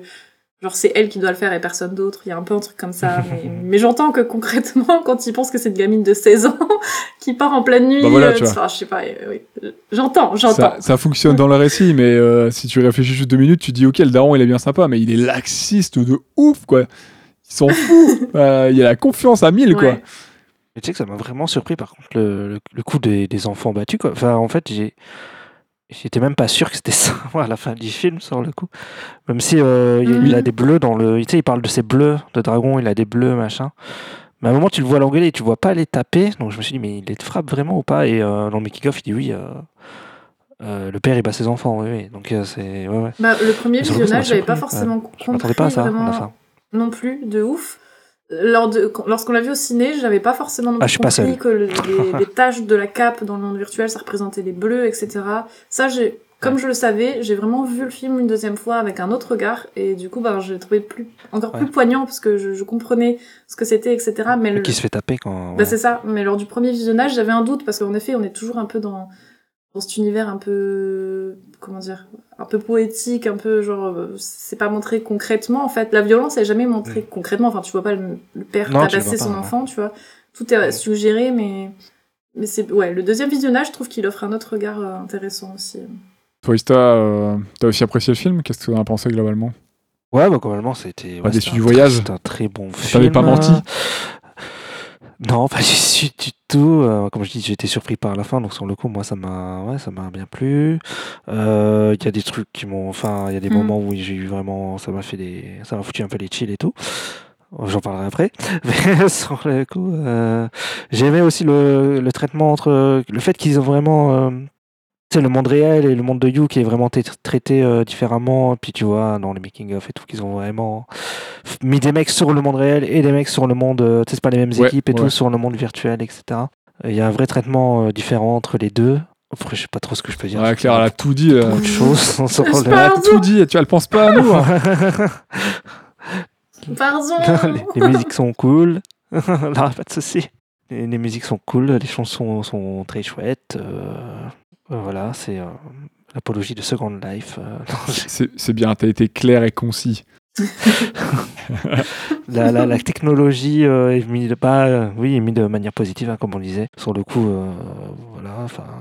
Les thématiques, on va revenir un peu dessus, mais ça fait vraiment partie des choses positives du film. Ouais. J'ai pas l'impression qu'il y a un. Bah après, est-ce que c'est pas trop positif sur la technologie? Parce que bon, il y a aussi des trucs moi qui me font flipper avec l'avancée de la technologie. tu vois, genre les chiens robots ou les trucs comme ça. Mais Tu vois, je me suis posé les questions mais là-dessus, mais je trouve qu'il y a tellement de films cyniques maintenant qu'avoir de la positivité. Parce que, bah, on, va y, enfin, on va y revenir, mais euh, le, le film, je trouve qu'il montre, même s'il est euh, foncièrement, je trouve, positif dans son approche, il montre quand même les dérives un peu des réseaux, Ouais. mais sans juger, sans dire derrière euh, l'outil c'est le mal et tout, mais plutôt en disant voilà, il peut y avoir ceci et cela. Ouais. À vous d'en faire ce que vous voulez, mais le film là, il te propose plus de positif finalement, et c'est qu'un outil.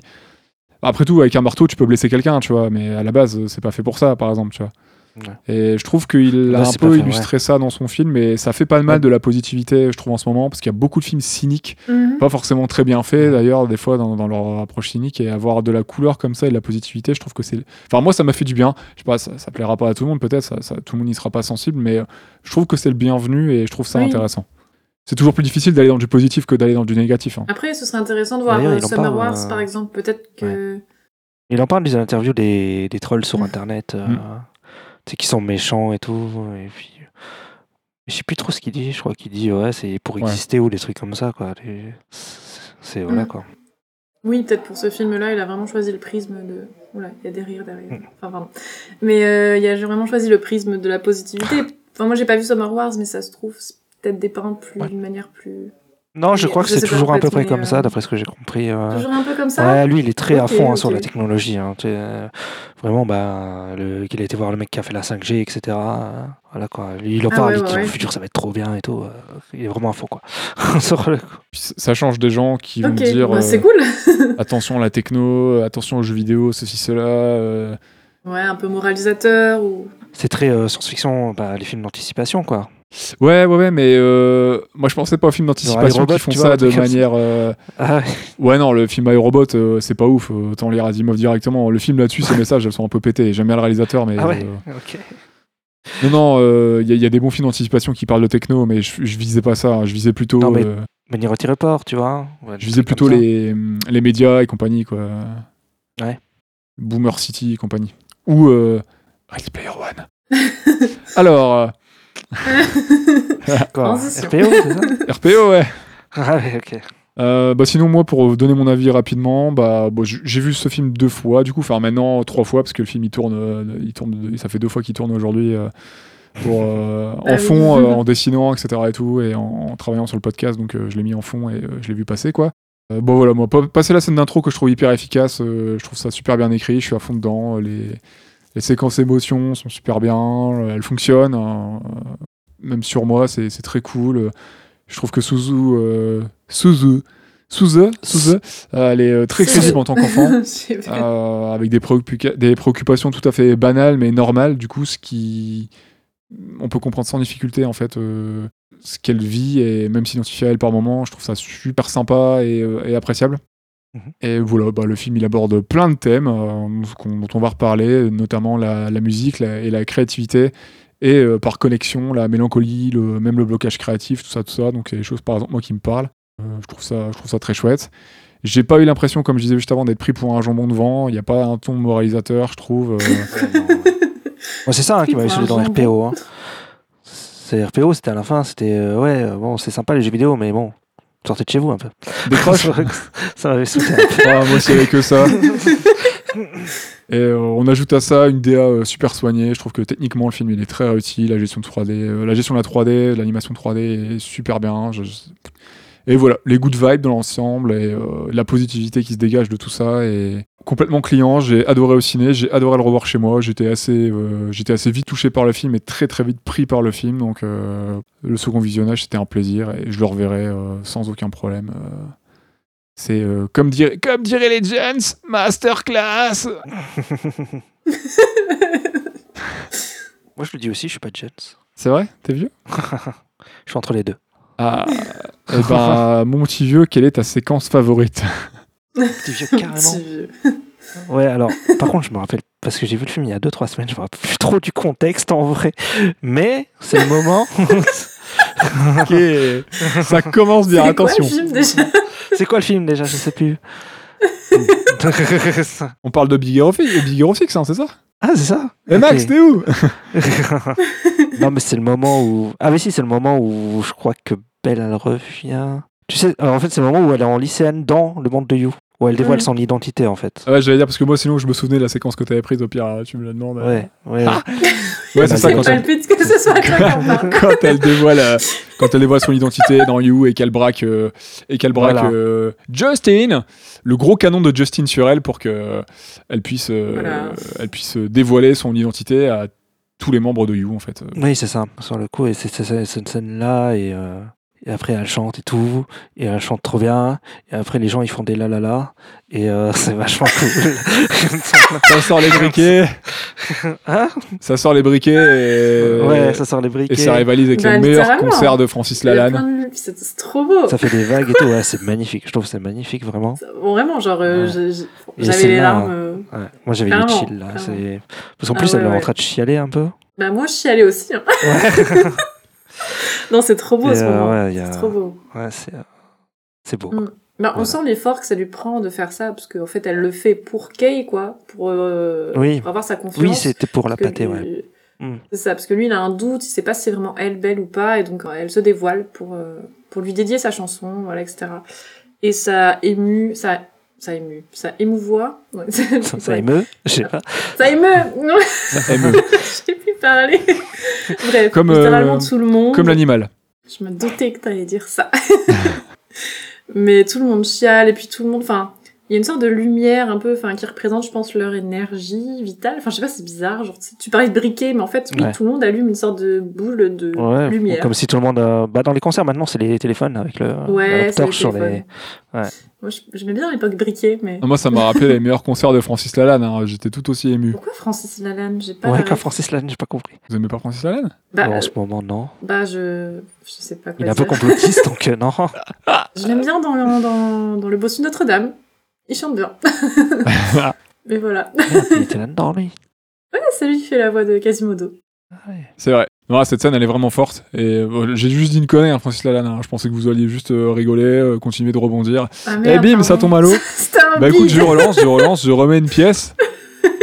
Ouais, cette scène, elle est très cool parce qu'en plus, elle, euh, elle est à mettre en parallèle avec le sacrifice qu'a fait sa mère, parce que sa mère, elle a pris un risque, elle s'est sacrifiée pour sauver. Ah Oui, Elle a pris le risque de tout perdre, ce qu'elle a perdu, puisqu'elle est- du coup, elle a donné sa vie pour sauver une enfant en donnant son gilet de sauvetage dans l'enfance de Suzu, ce qui l'a traumatisé. Et Suzu va donner ce qu'elle a fait de, de plus gros. Euh, elle, va, elle va sacrifier, du coup, Belle, ce qui lui permet d'être elle, en fait, sur les réseaux. Enfin, elle à 100%, puisque You permet de permet d'ex- d'exploiter un peu son, son bah, du coup de- d'exploiter une partie de son corps dont elle n'avait plus accès sa voix donc de passer au-delà de son traumatisme du coup elle a accès à de nouveau à son entre guillemets à ses, à ses facultés à 100% dans You et elle va sacrifier tout ça prendre le risque de, de, de perdre tout ce qu'elle a entre guillemets construit avec Hiro euh, autour de Belle pour euh, pour sauver du coup Kei et son petit frère euh, donc elle Oui. va mettre ça dans la balance. Elle va réussir elle va pas tout perdre.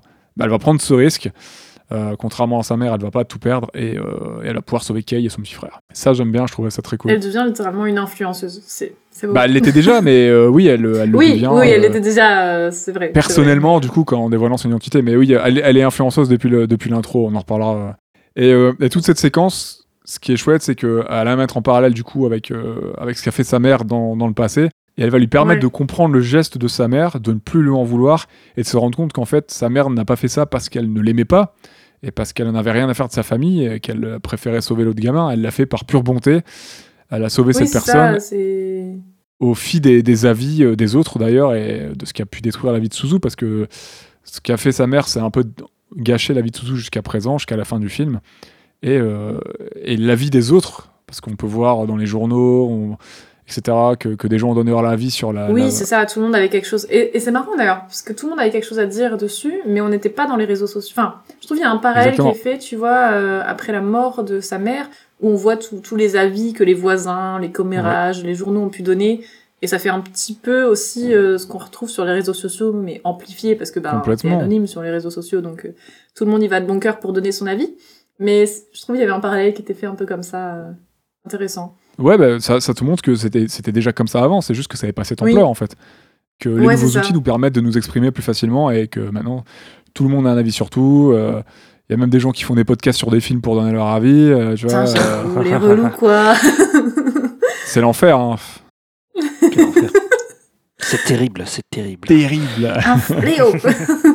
Donc voilà, c'est euh, le climax du film, je le trouve très réussi, une scène pivot qui va, qui va pouvoir tout changer euh, jusqu'à la fin, et euh, c'est beau, je la trouve très réussie aussi. Et, euh, et elle, elle est, bon, elle est magnifique cette scène, hein. elle est une super réale, et la musique elle est d'enfer, euh, Ouais, trop beau. Trop, trop c'est de la folie. Mm.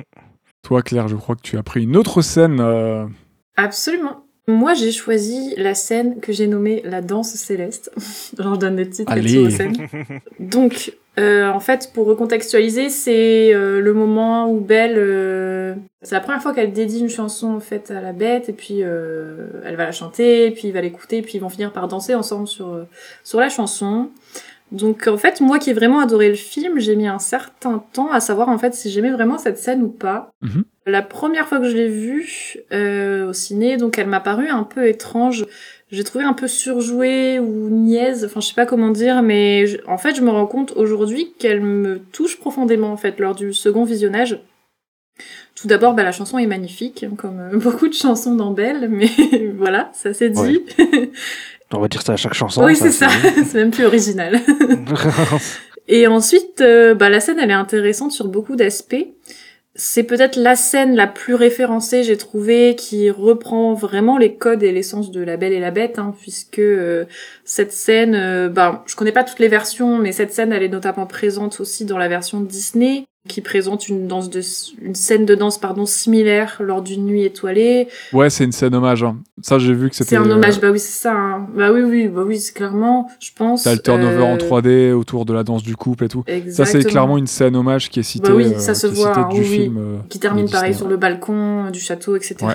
Mais t'as ces éléments-là aussi dans le film de Cocteau, mais c'est pas exactement D'accord, pareil. ok, je savais pas si c'était aussi présent dans les autres versions. D'accord. Et puis sur la magnifique chanson de l'histoire éternelle que je citais tout à l'heure, c'est très très beau. Donc cette scène qui peut paraître un peu niaise parce que bah, peut-être au travers du romantisme qui est très très présent dans cette scène, je sais que tout le monde n'adhère pas forcément. Euh, ils ont des faciès très très expressifs pendant cette scène. J'ai trouvé les personnages, ça peut paraître parfois un peu genre, euh, tu dis c'est peut-être un peu trop là, je sais pas. Puis leur Ah, Ils sont métamorphose. bien sapés, hein.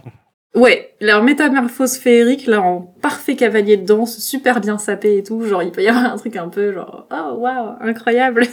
Ils, ils ont claqué leur, leur, leur beats, ils ont acheté leur meilleur skin là euh, sur euh, Clash C'est of un peu ça. euh, C'est un peu ça. En plus, genre, Clash of- Clash of Clans, là, euh, ça, Sur Fortnite. Fortnite. ouais. c'est ça.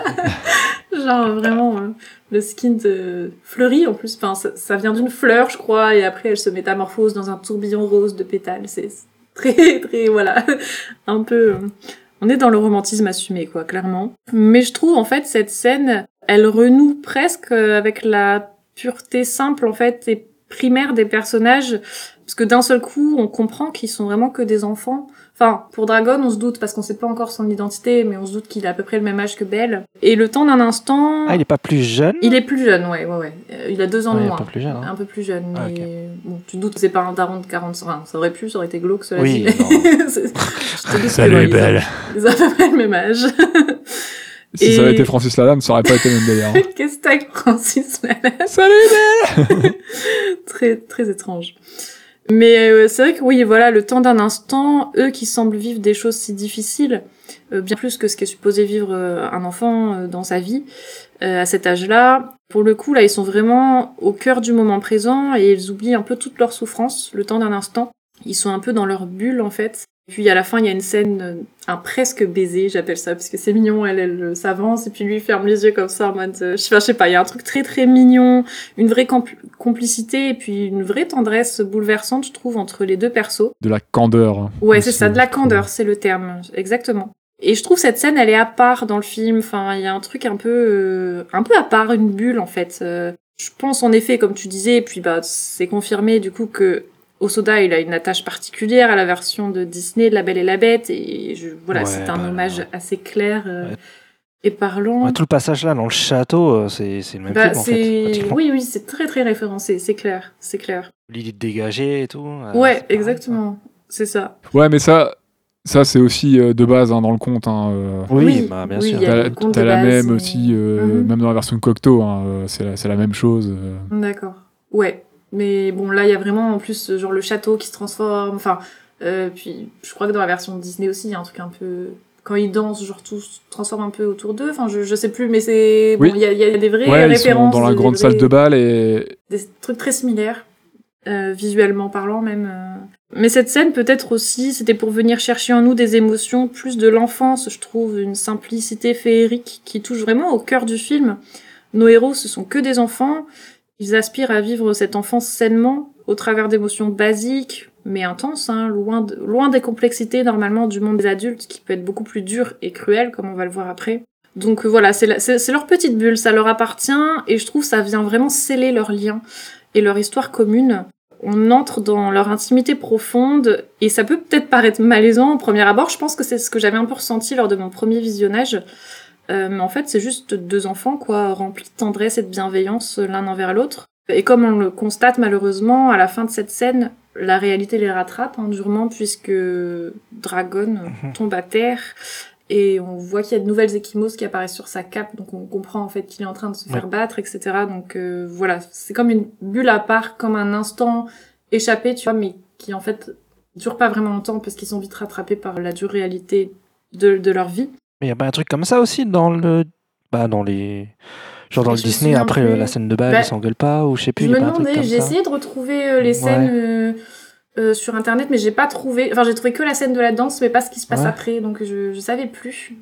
Euh, Ah ouais, bah après la scène de bal, je crois, euh, ils ils s'ouvrent un peu à tous les deux et euh, c'est là lui demande si elle peut euh, retourner voir son père qui est malade, je crois. C'est à ce moment-là, il se rend compte que son père il est malade et, euh, et là, elle veut retourner le voir en fait. Ah oui, Ah oui, d'accord, d'accord. Ouais, donc il y a un truc un peu pas cool qui se passe aussi à la fin. Il me semblait aussi peut-être qu'il se prenait la tête sur le balcon, je sais plus pourquoi, mais. euh, ouais, ouais. J'avais aussi. Mais oui. Non, ils Il vont pas se ça. reprendre la tête dans Non. la version. Si je dis pas de bêtises, ça fait un moment aussi, mais euh, je crois dans la version de Disney, après ça, ils se reprennent pas la tête. Lui, par dépit, il la laisse partir pour qu'elle rejoigne son père parce qu'il s'est attaché à elle.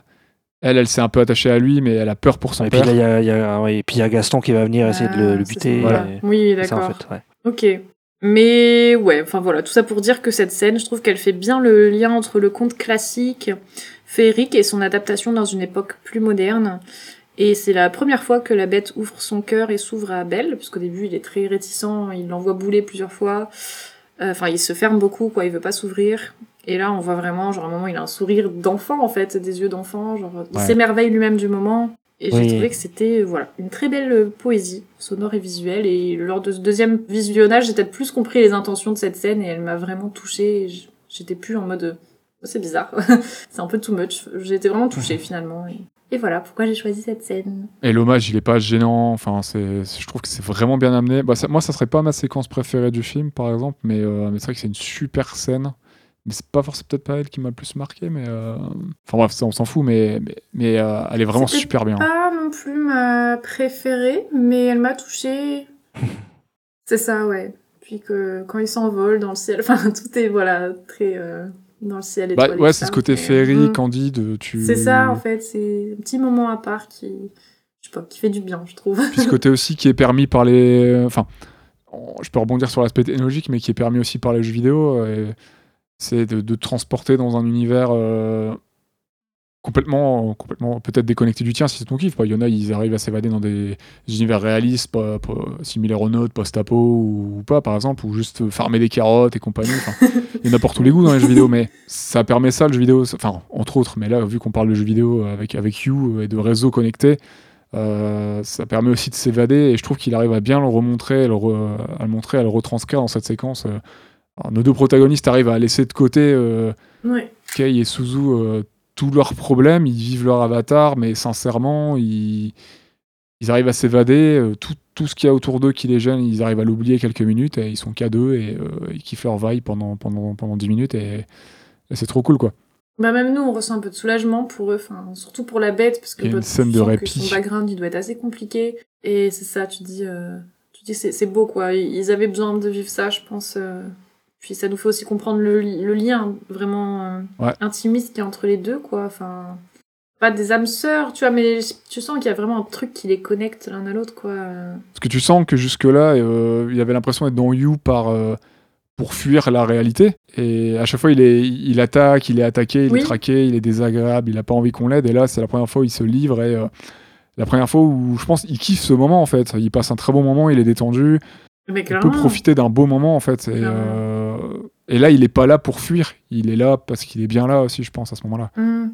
Oui, oui, oui. Donc il y a vraiment une transition qui s'opère. Et euh, ce qui fait aussi que la scène est, est très cool. quoi. Bah oui, bah pour la première fois, je pense qu'il se débarrasse de sa colère un peu. Enfin, je sais pas comment dire. Pendant quelques instants, prend- sa haine et sa colère, ouais. ça, ça vient en. Voilà, c'est ça. Genre, il y a d'autres émotions qui, qui le submergent autres que cette, euh, cette émotion négative-là.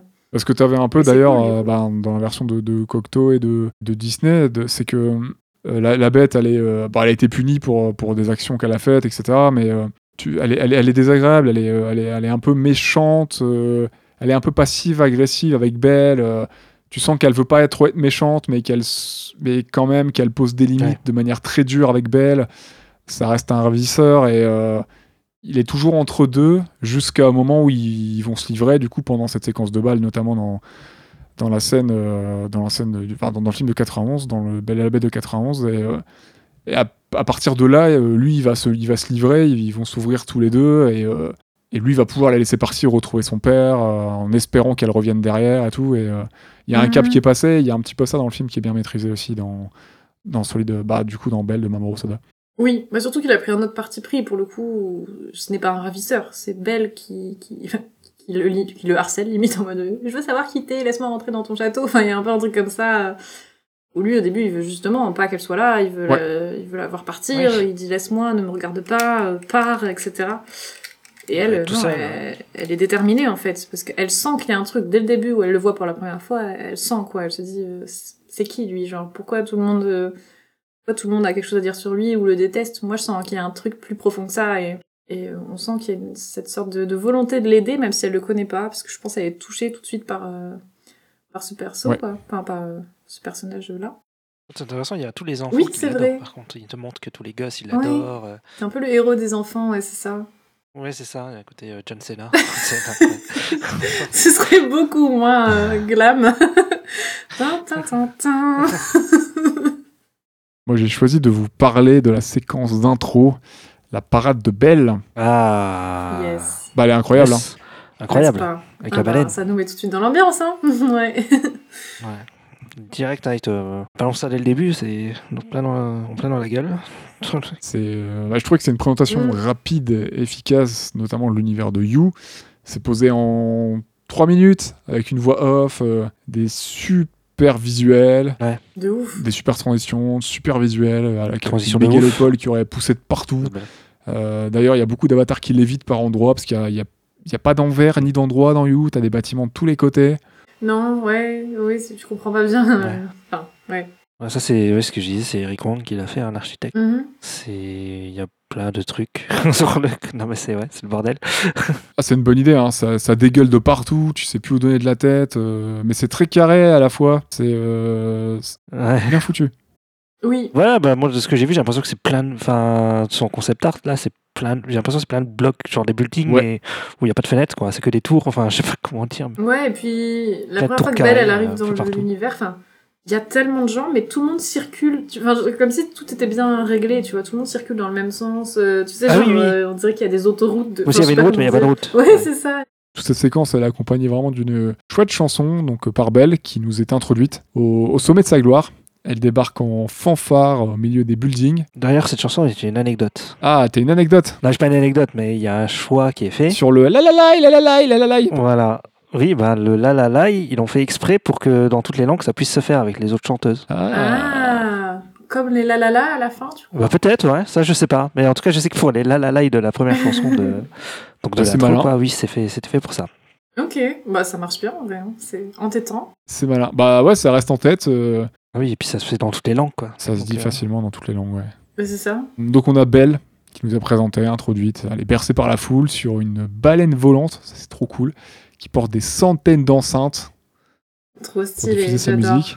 Le public est conquis, hein. tu sens que cette séquence, euh, tu sais que Belle, là, elle est déjà au sommet de sa gloire, hein. tu sais que c'est une scène qui se passe un peu plus tard. Euh, Le public est conquis, elle arrive en pop star. hein. Oui, parce qu'au final, on est sur un foreshadowing au début de la... du film. Ouais, bah c'est ça en fait, c'est c'est une scène dont on verra quelques passages un peu plus tard euh, dans le film. Flash forward. Flash que forward, oui, pardon. Moi, je trouve que ça fonctionne bien, ça pose direct, euh, ça pose direct le perso, tu, tu vas savoir à quoi t'en tenir. On a des gros plans sur Belle, le perso il est magnifique. euh, dans temps de jeu, du coup, on voit. Enfin, Osoda nous montre You, l'univers euh, conçu en, en 3D. Il a pas peur de faire des gros plans, des plans larges. Le rendu est super beau, il y a rien qui bave. C'est propre dès le début d'entrée, c'est c'est trop cool. Tu vois qu'il y a une pluralité de design aussi. euh, Il y en a pour tous les goûts, comme dans un Virtual Sims par exemple, genre type Abo et compagnie. euh. Dans un, dans un jeu dans lequel tu voudrais, chacun, chacun voudrait avoir un skin différent pour se démarquer. Il y a, il y a un peu cette idée-là qui revient déjà d'entrée de jeu. Ouais, j'ai trouvé ça marrant, C'est le- trop la, bien, la hein. diversité Ouais, des ça va dans avatars. tous les sens, hein. Qui parfois, enfin, genre. Tu peux avoir un canard et puis à côté. euh, Ouais, c'est ça, vraiment. euh. Et pour le coup, je crois que tu le choisis pas, hein, parce qu'ils expliquent que C'est ça. euh, ton avatar est défini par rapport à un truc de système de biométrie, je sais pas quoi, et donc tu le choisis pas vraiment, en fait. euh. Mais euh, c'est marrant. Mais ça fonctionne bien, moi, j'aime bien Tu l'idée. dois être de, dégoûté. hein. de ce qui est proposé. Tu dois être dégoûté si t'arrives dans le jeu et t'as. Enfin, dans le monde virtuel et t'as trop un avatar de merde. par rapport à- c'est genre des grenouilles, alors que t'as Belle à côté, quoi. Ouais, voilà, qui te fait. Genre ça, c'est ton, ta personnalité. Genre un emoji caca, un truc comme ça. Ouais. Ouais, parce qu'en plus, c'est censé re- faire ressortir de toi, je sais plus, genre, tes forces, tes, tes qualités cachées. S'il te présente en gros caca, faut se poser des questions quand même. Je pense aussi. ouais. Bah, je sais pas pour vous, mais l'intro, moi, je la trouve très efficace. Elle a bien fonctionné pour moi. Ouais. J'avais l'impression de visionner une grosse pub pour You, avec la voix off et tout qui te présente le concept. hein. C'est Pour moi, je l'ai complètement pris comme une publicité qui te présente le produit. T'es prêt à l'acheter. Ouais, il y a un peu ça, un, tr- un truc, ouais, corporation, machin. Mm. Avec Belle en influenceuse, euh, qui est là pour en produit d'appel, Ouais, en fait, ça. pour te, pour te vendre et, avec ses sponsors et de présenter You en fait, parce que de toute façon tu vas les voir par la suite. hein, euh, les sponsors, c'est aussi la force de You. Ah hein. oui, oui, c'est Les vrai. sponsors, ils vont Mhm. être derrière Justin, ils vont le laisser tomber à la fin, il sera pas plus puissant. Euh, les sponsors vont être derrière Mhm. Belle à un moment. Enfin, c'est vraiment, ça fait partie de l'univers. Et du coup, moi, je l'ai pris comme ça, l'in- l'intro, comme une pub pour te présenter le concept de l'univers de Osoda et un peu pour te vendre entre guillemets, euh, entre guillemets le produit qui est You en fait. Ça pourrait très bien fonctionner juste euh, ce passage-là en étant une pub quoi. Ouais, c'est vrai. Ouais. Vas-y, vendeur, hein. t'as envie de. Ouais, prenaient tout le temps ce passage pour le- les, les bandes annonces et tout. hein. Dans le trailer, c'est le premier plan, c'est ça, je crois.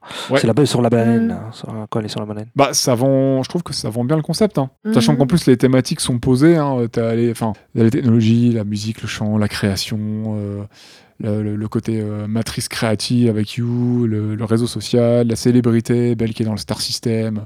D'ailleurs, toutes ces séquences-là, j'ai l'impression euh, Ah que oui, les gens oui. ils dévalaient Broadway ou être à Times Square euh, avec les grandes avenues, euh, Ouais. les spots, les buildings et tout. euh. Il y a vraiment cette sensation euh, de, gros, de grosses, grosses avenues américaines ou même japonaises hein, euh, où t'as un million de personnes dehors. euh, passage piéton énorme, là, à Tokyo. Là. Ouais, avec où t'as un million de personnes qui traversent au feu vert, là. Ouais, ouais, non, Ouais. Il y, a- il y a un peu de ça, de ce côté très cosmopolite, mégalopole, avec euh, des échanges Oui, constants. d'ailleurs, j'ai un peu à et en pleine nuit, si tout le monde sort son téléphone, bah, il y aurait des flashs de partout. J'ai un peu l'impression que hum, il a voulu faire un peu bah, comme au Japon. Enfin, le- en fait, You, c'est le côté grande ville, et puis t'as le côté euh, vie réelle qui est plus le côté campagnard du Japon. Et d'ailleurs, dans les interviews, il en parle un peu. Il dit qu'ils ont un problème au Japon, c'est que je crois qu'on dit la gentrification, non Quand c'est en fait la population devient vachement vieillissante dans les dans les campagnes.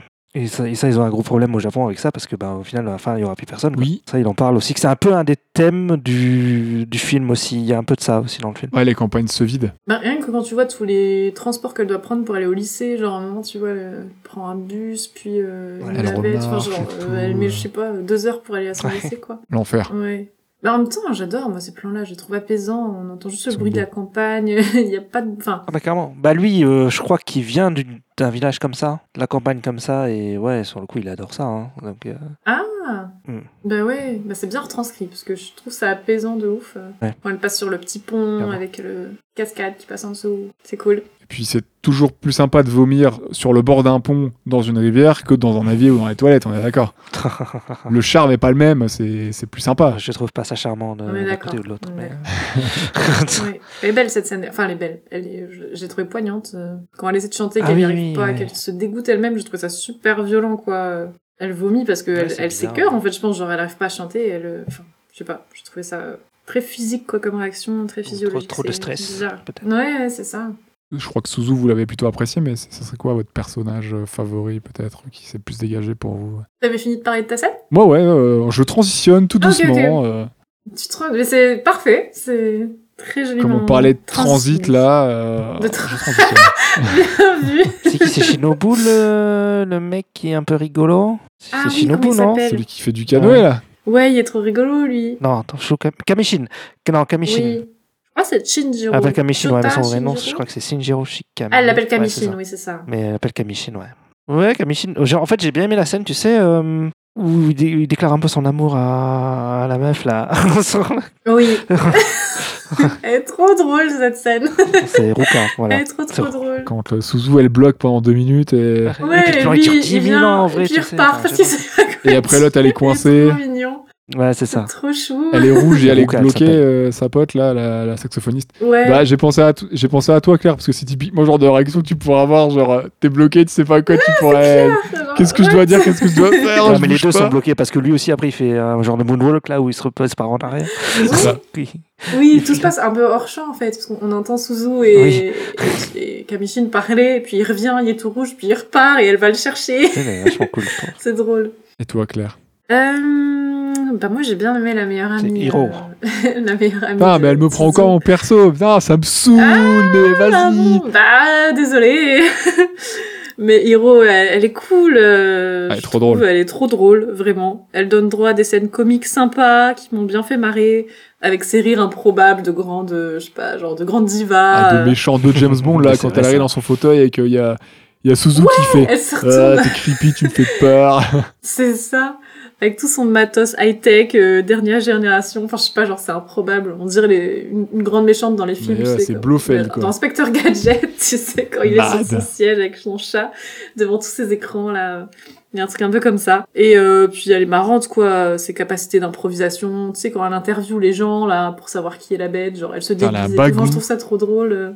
C'est- très, c'est très rigolo. Ça, ça apporte. Elle envoie des euh, taquets, c'est trop drôle. hein. Quand elle envoie des taquets à, Ouais. à Suzu, là, bah, y a personne qui Ah va se douter Ouais, que elle, elle rougit, genre, ah, mais tu, Tu, peux tu pas l'as, dire tu ça. l'as, tu- dans le making of du doublage, tu vois cette scène, quoi, double, c'est rigolo. Quand elle fait à Suzu, bah, t'inquiète, y a personne qui va se douter. C'est trop Ah marrant, ils pensent tous que c'est une star et ils s'imaginent pas qu'en fait c'est une vieille pécore, euh, une vieille pécore déprimée de la campagne, là. euh. Campagnarde. euh. c'est clair. Ouais, donc euh, vraiment, elle est attendrissante, puis ça donne des, des scènes vraiment euh, légères, sympas, euh, très drôles en fait. Donc, Elle est très sincère dans sa démarche, je l'aime bien, elle est drôle. elle est trop marrante. Donc ouais, j'ai bien aimé ce perso. Mais en vrai, je trouve qu'ils forment tous une belle bande. Enfin, je sais pas, genre... euh, ils sont tous sympas dans leur catégorie. Ouais, c'est je, vrai. je sais pas comment dire. mais- Shinobu, par contre, c'est son ami d'enfance, là. C'est le mec. Mais moi, je, moi, je, moi, je me demande si elle était pas amoureuse de lui, Oui, mais je sais pas trop, en fait, sur le Mhm. coup. Je pense qu'elle doit avoir des sentiments pour lui, puisqu'elle rougit tout le temps euh, dès Ouais. qu'il lui adresse la parole, mais... Bah, c'est pour ça. hein. Mais je sais pas, je pense que c'est- ils ont un- c'est peut-être des amoureux d'enfance quoi comme on dit, un truc un peu ils ont grandi, lui est devenu plus populaire, elle est elle s'est un peu renfermée avec la mort de sa mère, enfin, je sais pas. Puis à la fin, ils se reconnectent un petit peu Ouais, plus, tu a- vois. Oui, c'est vrai, ouais, vers la fin. Et puis en se parlant, ils se rendent compte euh, de leurs vrais sentiments et. euh, En tout cas, il a deviné que c'était belle. Ouais, parce qu'il la Ouais, connaît bien, du coup. Sans-. Avant, ouais. Bah, De toute façon, Ça- le, Beau. bah, le groupe des, euh, des choristes aussi, là, des musiciennes choristes, il a deviné. euh, Oui, oui, ils avaient deviné aussi, ouais, elles avaient deviné Ouais. aussi. Tout le monde sait. La quoi. chorale, c'est beau. ouais. au final, ouais. Il y a quelqu'un qui est dans le déni. Ouais, c'est ça. Donc au final, Hiro avait pas tellement raison. Bah après, c'est que les gens qui la connaissent très bien, Ouais. hein, parce qu'elle doit chanter des trucs qu'elle a déjà chanté peut-être devant eux, Bah oui. des chansons qu'elle avait écrites, composées. Euh, là, on parle de personnes qui doivent la connaître depuis qu'elle est toute petite, tu vois. Ouais, Ouais. c'est ça, ouais. Ouais, logiquement, elle Ouais, chante ouais. depuis qu'elle est gamine. Bah, c'est ça, ouais. Puis il Mm. travaillait peut-être avec sa mère aussi à l'époque. Euh, pareil, euh, Hiroka, du coup, euh, Betsu, Betsu Yaku, je la trouve super drôle. Elle est, euh, elle est fun, elle apporte un peu de, de piquant et tout. euh, à certaines scènes, elle dit ce qu'elle pense, elle envoie des, voilà, elle envoie des taquets, euh, elle est machiavélique, elle est, Ouais, elle est c'est hyper intelligente, elle fait des trucs de fou. La meuf, elle est manager à la saison. euh, elle fait tout, elle fait la créa de costumes, de la pub, de de concert, de la scénographie. euh, C'est trop drôle. Community manager. Non, mais c'est ça. mais c'est fun. Elle est trop cool.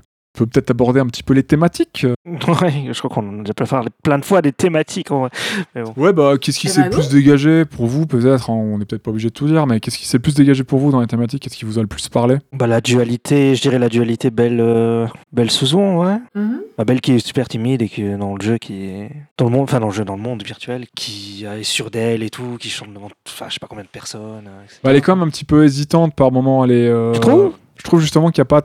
Bah, je trouve qu'il n'y a pas trop trop de dualité. Enfin, en fait, il y a des moments où elle est un peu plus, elle, est- elle- elle a plus d'assurance. Bah oui, complètement, ouais. Elle a plus d'assurance, mais il y a quand même des moments où elle est un petit peu en hésitation. Tu sens quand même que c'est Suzu derrière, euh, Oui.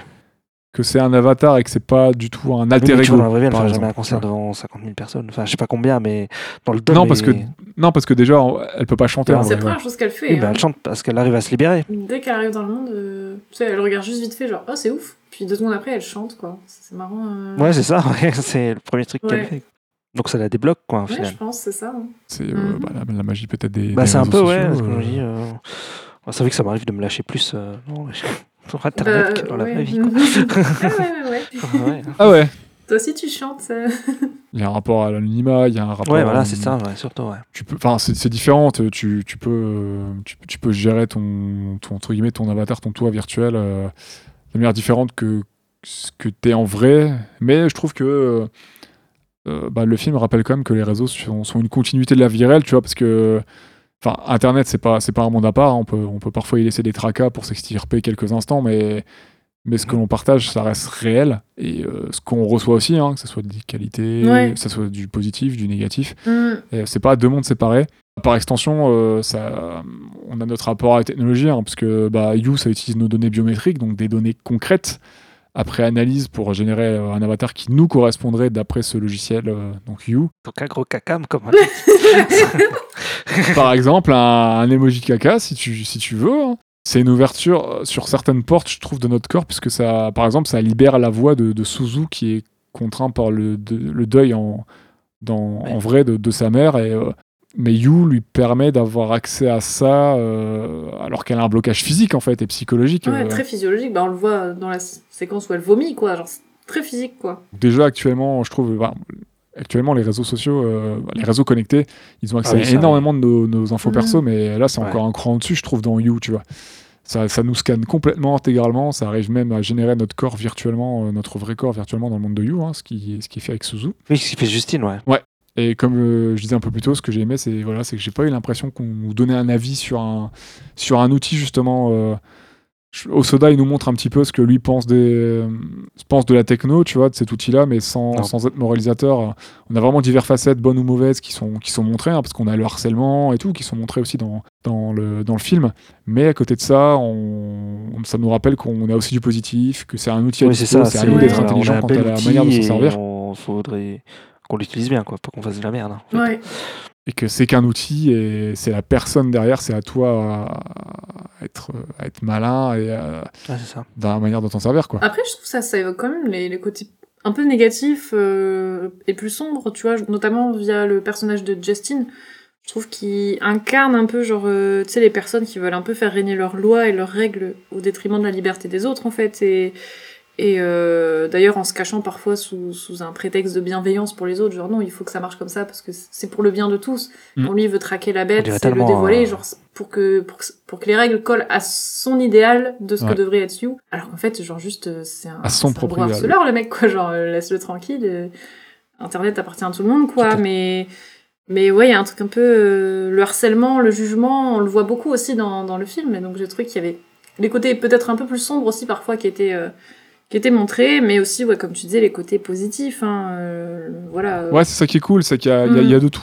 il y a de, tout, qui est montré, ça. même si le film, Ouais. je le trouve foncièrement positif, il nous montre quand même les dérives euh, qui existent en, enfin qui existent en vrai et qui existent concrètement en dehors d'Internet, hein, mais qui Ouais. sont exacerbées par, euh, par les réseaux connectés. Quoi. Ouais, c'est ça. C'est vraiment putain de macroniste, hein, Justine. hein. Oh putain, j'avoue, non, il est tellement relou. Mais rien que son, son arme, là, son gros laser, Attention, tu auras des problèmes, toi. est tellement Ouais. énorme, tu vois, genre, euh, ça, ça prend trois plombes à se Ah déployer pour avoir un fucking lion sur l'avant-bras. Je me suis dit, oh, l'ego du mec. Non, mais déjà, euh, Ah, de ouf. De ouf. Bah, déjà, de toute façon, son cara design, euh, il te montre un peu la suffisance du perso. c'est clair. C'est peut-être Macron, en fait, Je derrière. ouais, On a un avatar apparemment qui On correspond. va avoir des problèmes, hein. Oui, c'est hein. fini, les gars. hein. Ah putain, merde, c'est vrai. Sorry. C'est son avatar. Ah, voilà, on a déjà parlé un petit peu, on a déjà évoqué un peu le, le deuil, hein, donc euh, notamment voilà, le, Oui. le sacrifice de la mère de, de Suzu. Mais comme je disais, c'est joliment fait. Mais je trouve qu'on n'est pas trop dans le drame pesant, tu vois. Enfin, on- sa mère, elle est pas morte hier, quoi. Ça fait Non. des années, donc on, on- on voit en fait que c'est juste le Ouais, quotidien de quelqu'un qui vit avec le deuil d'un parent. Mais c'est pas trop pesant en mode. euh, Enfin, on voit qu'il y a des moments où elle craque, elle a envie Ouais. de pleurer et tout, mais on voit aussi qu'elle vit sa Ah, vie. avec son père. Avec son père, euh, c'est tendu, ouais. Je. j'ai- Et ça a cassé un peu la. En fait, ouais, c'est ça, ça laisse des marques, mais Elle a, zéro, elle a zéro relation avec son père. hein. Tu vois, genre. Parce qu'ils sont toujours ultra distants Ouais, et tout. Bah oui. Enfin, son père, il est absent. hein. Dans le film, euh, même il lui met des papiers ou des trucs comme ça, ils se parlent pas directement. Ouais, ou des trucs il comme arrive ça. plus à créer le lien en fait euh, avec euh, Suzu. Ouais, Mais ça. je trouve c'est c'est cohérent. Enfin, genre je me dis ça pourrait tout à fait être la vraie vie de quelqu'un voilà qui a perdu sa mère et que peut-être ça a créé une sorte de fossé avec son père. Euh, Enfin, tu sais qu'elle arrive plus à se retrouver, à trouver son identité parce qu'elle s'était vachement définie à cette passion de la musique qu'elle partageait avec sa mère. Enfin, c'est concret. Enfin, je sais pas, genre euh, je trouve ça intelligent comme manière de le montrer. euh, un, un peu, ouais, je sais pas, euh, pas trop. Pas trop dans le drama, mais Donc son père, il est super gentil en vrai. Je comprends Ouais, pas trop. il est que- chou. Il est chou, mais c'est vrai qu'il il est pas trop. Son père est gentil, mais il est absent, il est pas là. Ouais, c'est ça. C'est un peu en mode on Ah, mange ensemble Non. D'accord, allez, Ah, bonne journée. pas là. Euh, bah, mec, Oui, oui. essaie un petit peu plus quand même, peut-être. mais peut-être lui aussi, il est euh, impacté par la mort de son épouse. Enfin, c'est pas. Oui, bah je pense, oui. Oui, bien sûr. sans, sans doute, mais, mais bon. Mhm.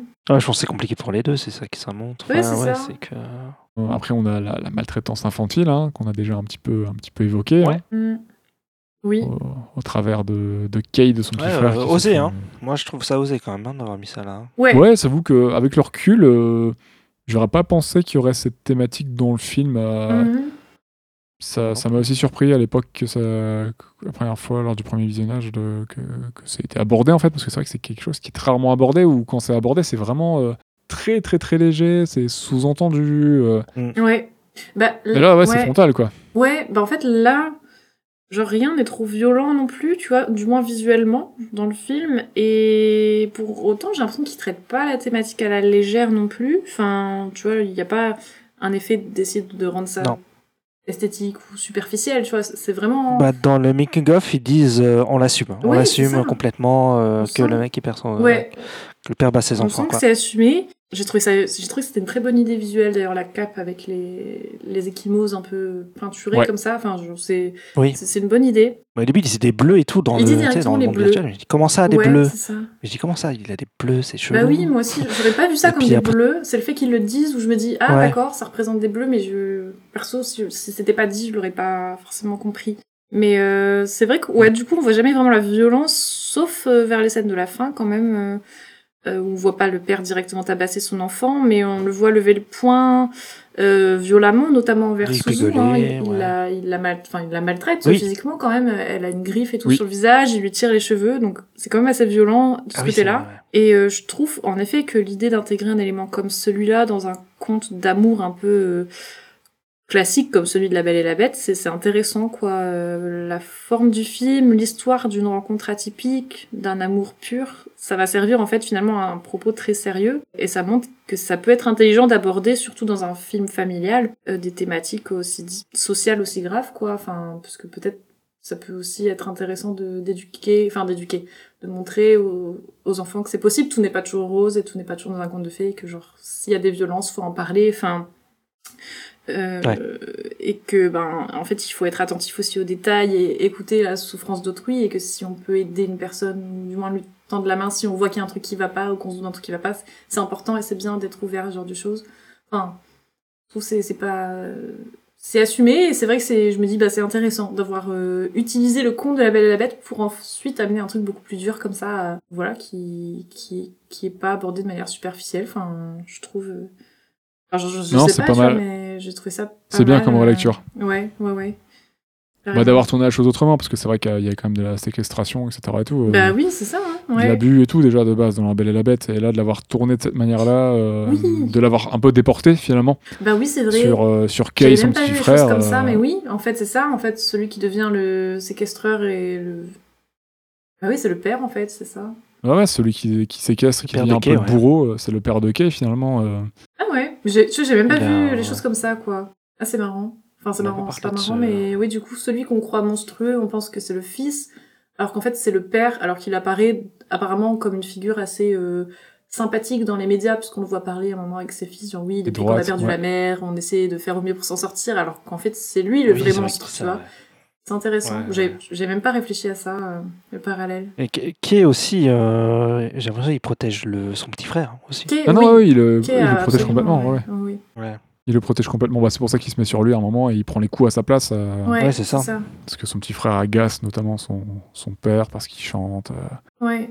Oui, il chante la chanson de Belle, ouais, ouais, il chante la chanson de Belle et ça l'énerve. Bah, c'est ça, bah, il est, il est lui-même, euh, il chante, ça n'a pas l'air de plaire à son père, la manière dont il, il se comporte, Ça le dérange quand il travaille, apparemment. apparemment, et euh, il, le- il le bat quoi pour ça. Oui. Enfin, du coup, je, je pense, enfin, je, je pense comprendre que lui n'est pas battu, du coup, physiquement, puisque Kay, à chaque fois, le protège, du moins ce que j'ai cru comprendre. Ouais. Et que c'est pour ça aussi qu'il a créé son personnage euh, sur You, pour divertir son frère et lui donner un truc auquel se rattacher, je crois. Enfin, il explique à un moment. euh, Il a l'air très isolé quand même, enfermé, hein, le, le petit frère. hein. Ouais, ouais, il a l'air de. Mentalement, ça a pas l'air évident du tout, parce qu'on peut comprendre, quoi. Parce que la violence, c'est pas que physique, hein. on entend par ses propos que le Mm. père est aussi très violent. psychologique ouais, aussi. hein. dans ses mots, donc. euh, Et c'est marrant parce que d'ailleurs, il est présenté comme un petit ange. Enfin, lui, il est habillé tout en blanc, le petit frère. Et son avatar, Oui, oui. tu sais, c'est le petit ange, là, avec. euh, Dans le jeu. Que euh, tu vois très vite dans, dans le film d'ailleurs, tu vois Ouais. très tôt. Oui, c'est le premier qui vient vers elle et qui lui dit Tu es incroyable, euh, belle. Ouais, quand elle chante pour la première fois, Ouais. C'est le- c'est celui qui vient la voir à la fin et qui, qui va un petit peu l'amener à la bête aussi, euh, à son frère. euh, sans Oui. C'est son premier lien finalement. Ouais. Tout ça, ça nous amène à la force de l'amitié, à l'amour. Ah oui, le pouvoir de l'amitié. les Magical Girl. Très japonais, ça. Oui. force de l'amitié. En vrai, je l'ai lu, mais je sais que ça peut paraître nier, un peu puéril de parler de ça, mais je trouve que ce film le fait bien, en fait. Enfin, Belle, ça reste un film familial, comme on disait, donc je trouve ça démontre Belle Belle. en toute simplicité, à quel point ben, c'est important l'entraide, la bienveillance, l'écoute, le soutien, l'amour en fait, et que c'est des clés pour se sentir bien auprès de ses amis, de ses proches. Et voilà à quel point ça peut nous soutenir dans la vie malgré les horreurs qu'on traverse parfois. C'est peut-être un peu, je sais pas, idéaliste, tu vois, mais, euh, mais je trouve c'est important quand même de transmettre euh, des valeurs comme celle-ci. Et bah, je sais pas, le film il nous présente vraiment des personnages cohérents. Je trouve que la petite bande de potes là, elle est, elle est touchante, vraiment, euh, sans en faire trop, encore une fois, mais je trouve que ce qui est, voilà, ce qui se dégage du film, il y a des bonnes vibes quand même, malgré les thèmes très difficiles qui sont abordés, et je pense que c'est nécessaire. J'aime bien aussi la petite bande, euh, bah, que ce soit le, le, le gars qui fait du kayak et tout, ils ont tous un Ouais. petit truc un peu marrant, Bah euh, ouais, c'est sûr. un peu sympa, ils ont pas des comportements genre gênants. Enfin, ils sont problématiques, ouais. Non, c'est des gens sympathiques euh, qui, qui ont juste un peu de mal à communiquer par moment, mais ça, ça, c'est le lot de tout le monde, je dirais. et, euh, ils sont plutôt, plutôt sympas et, et ouais, le thème de l'amour est plutôt bien traité, je trouve. Il retombe bien sur ses pattes le film à la fin, euh, et notamment le- du fait que ça soit des enfants, parce que je sais pas pour vous, mais euh, la relation genre bah, Belle, euh, notamment Belle et Kay, enfin Belle Dragon et euh, Suzu et Kay. euh, Mhm. Elle est plus saine que dans l'histoire originale de La Belle et la Bête, hein, notamment Ah parce bah que je trouve que c'est des, bah, c'est des enfants. Donc il y a ce côté tout de suite un peu plus candide, et comme c'est pas des enfants, genre Oui. euh, cringe, euh, Ouais. bah, je trouve que ça passe très bien en fait à la fin, et, euh, et ça reste une belle histoire d'a- d'amour, d'amitié. Euh, Voilà, mais euh, amour, pas dans le sens. euh, Enfin, pas dans le sens amour. Elle est pas amoureuse de Kay, tu vois. Enfin, non, je pense pas, mais Tu vois, euh, Ouais. je pense pas, tu Je vois. sais pas. À la- ça- Je sais pas. Il lui dit quand même euh, à rigole, la quoi, fin, il lui dit je t'aime, tu vois, mais. Ah, lui, je pense que lui, Je oui. sais pas si c'est un je t'aime. euh, En effet, c'est l'amour peut-être au sens universel. De... Enfin, il l'aime parce que bah, c'est une personne importante ouais, je pour pense, lui. hein. Après, en effet, est-ce que. Il partage quand même un moment très romantique, no- notamment pendant la danse, etc.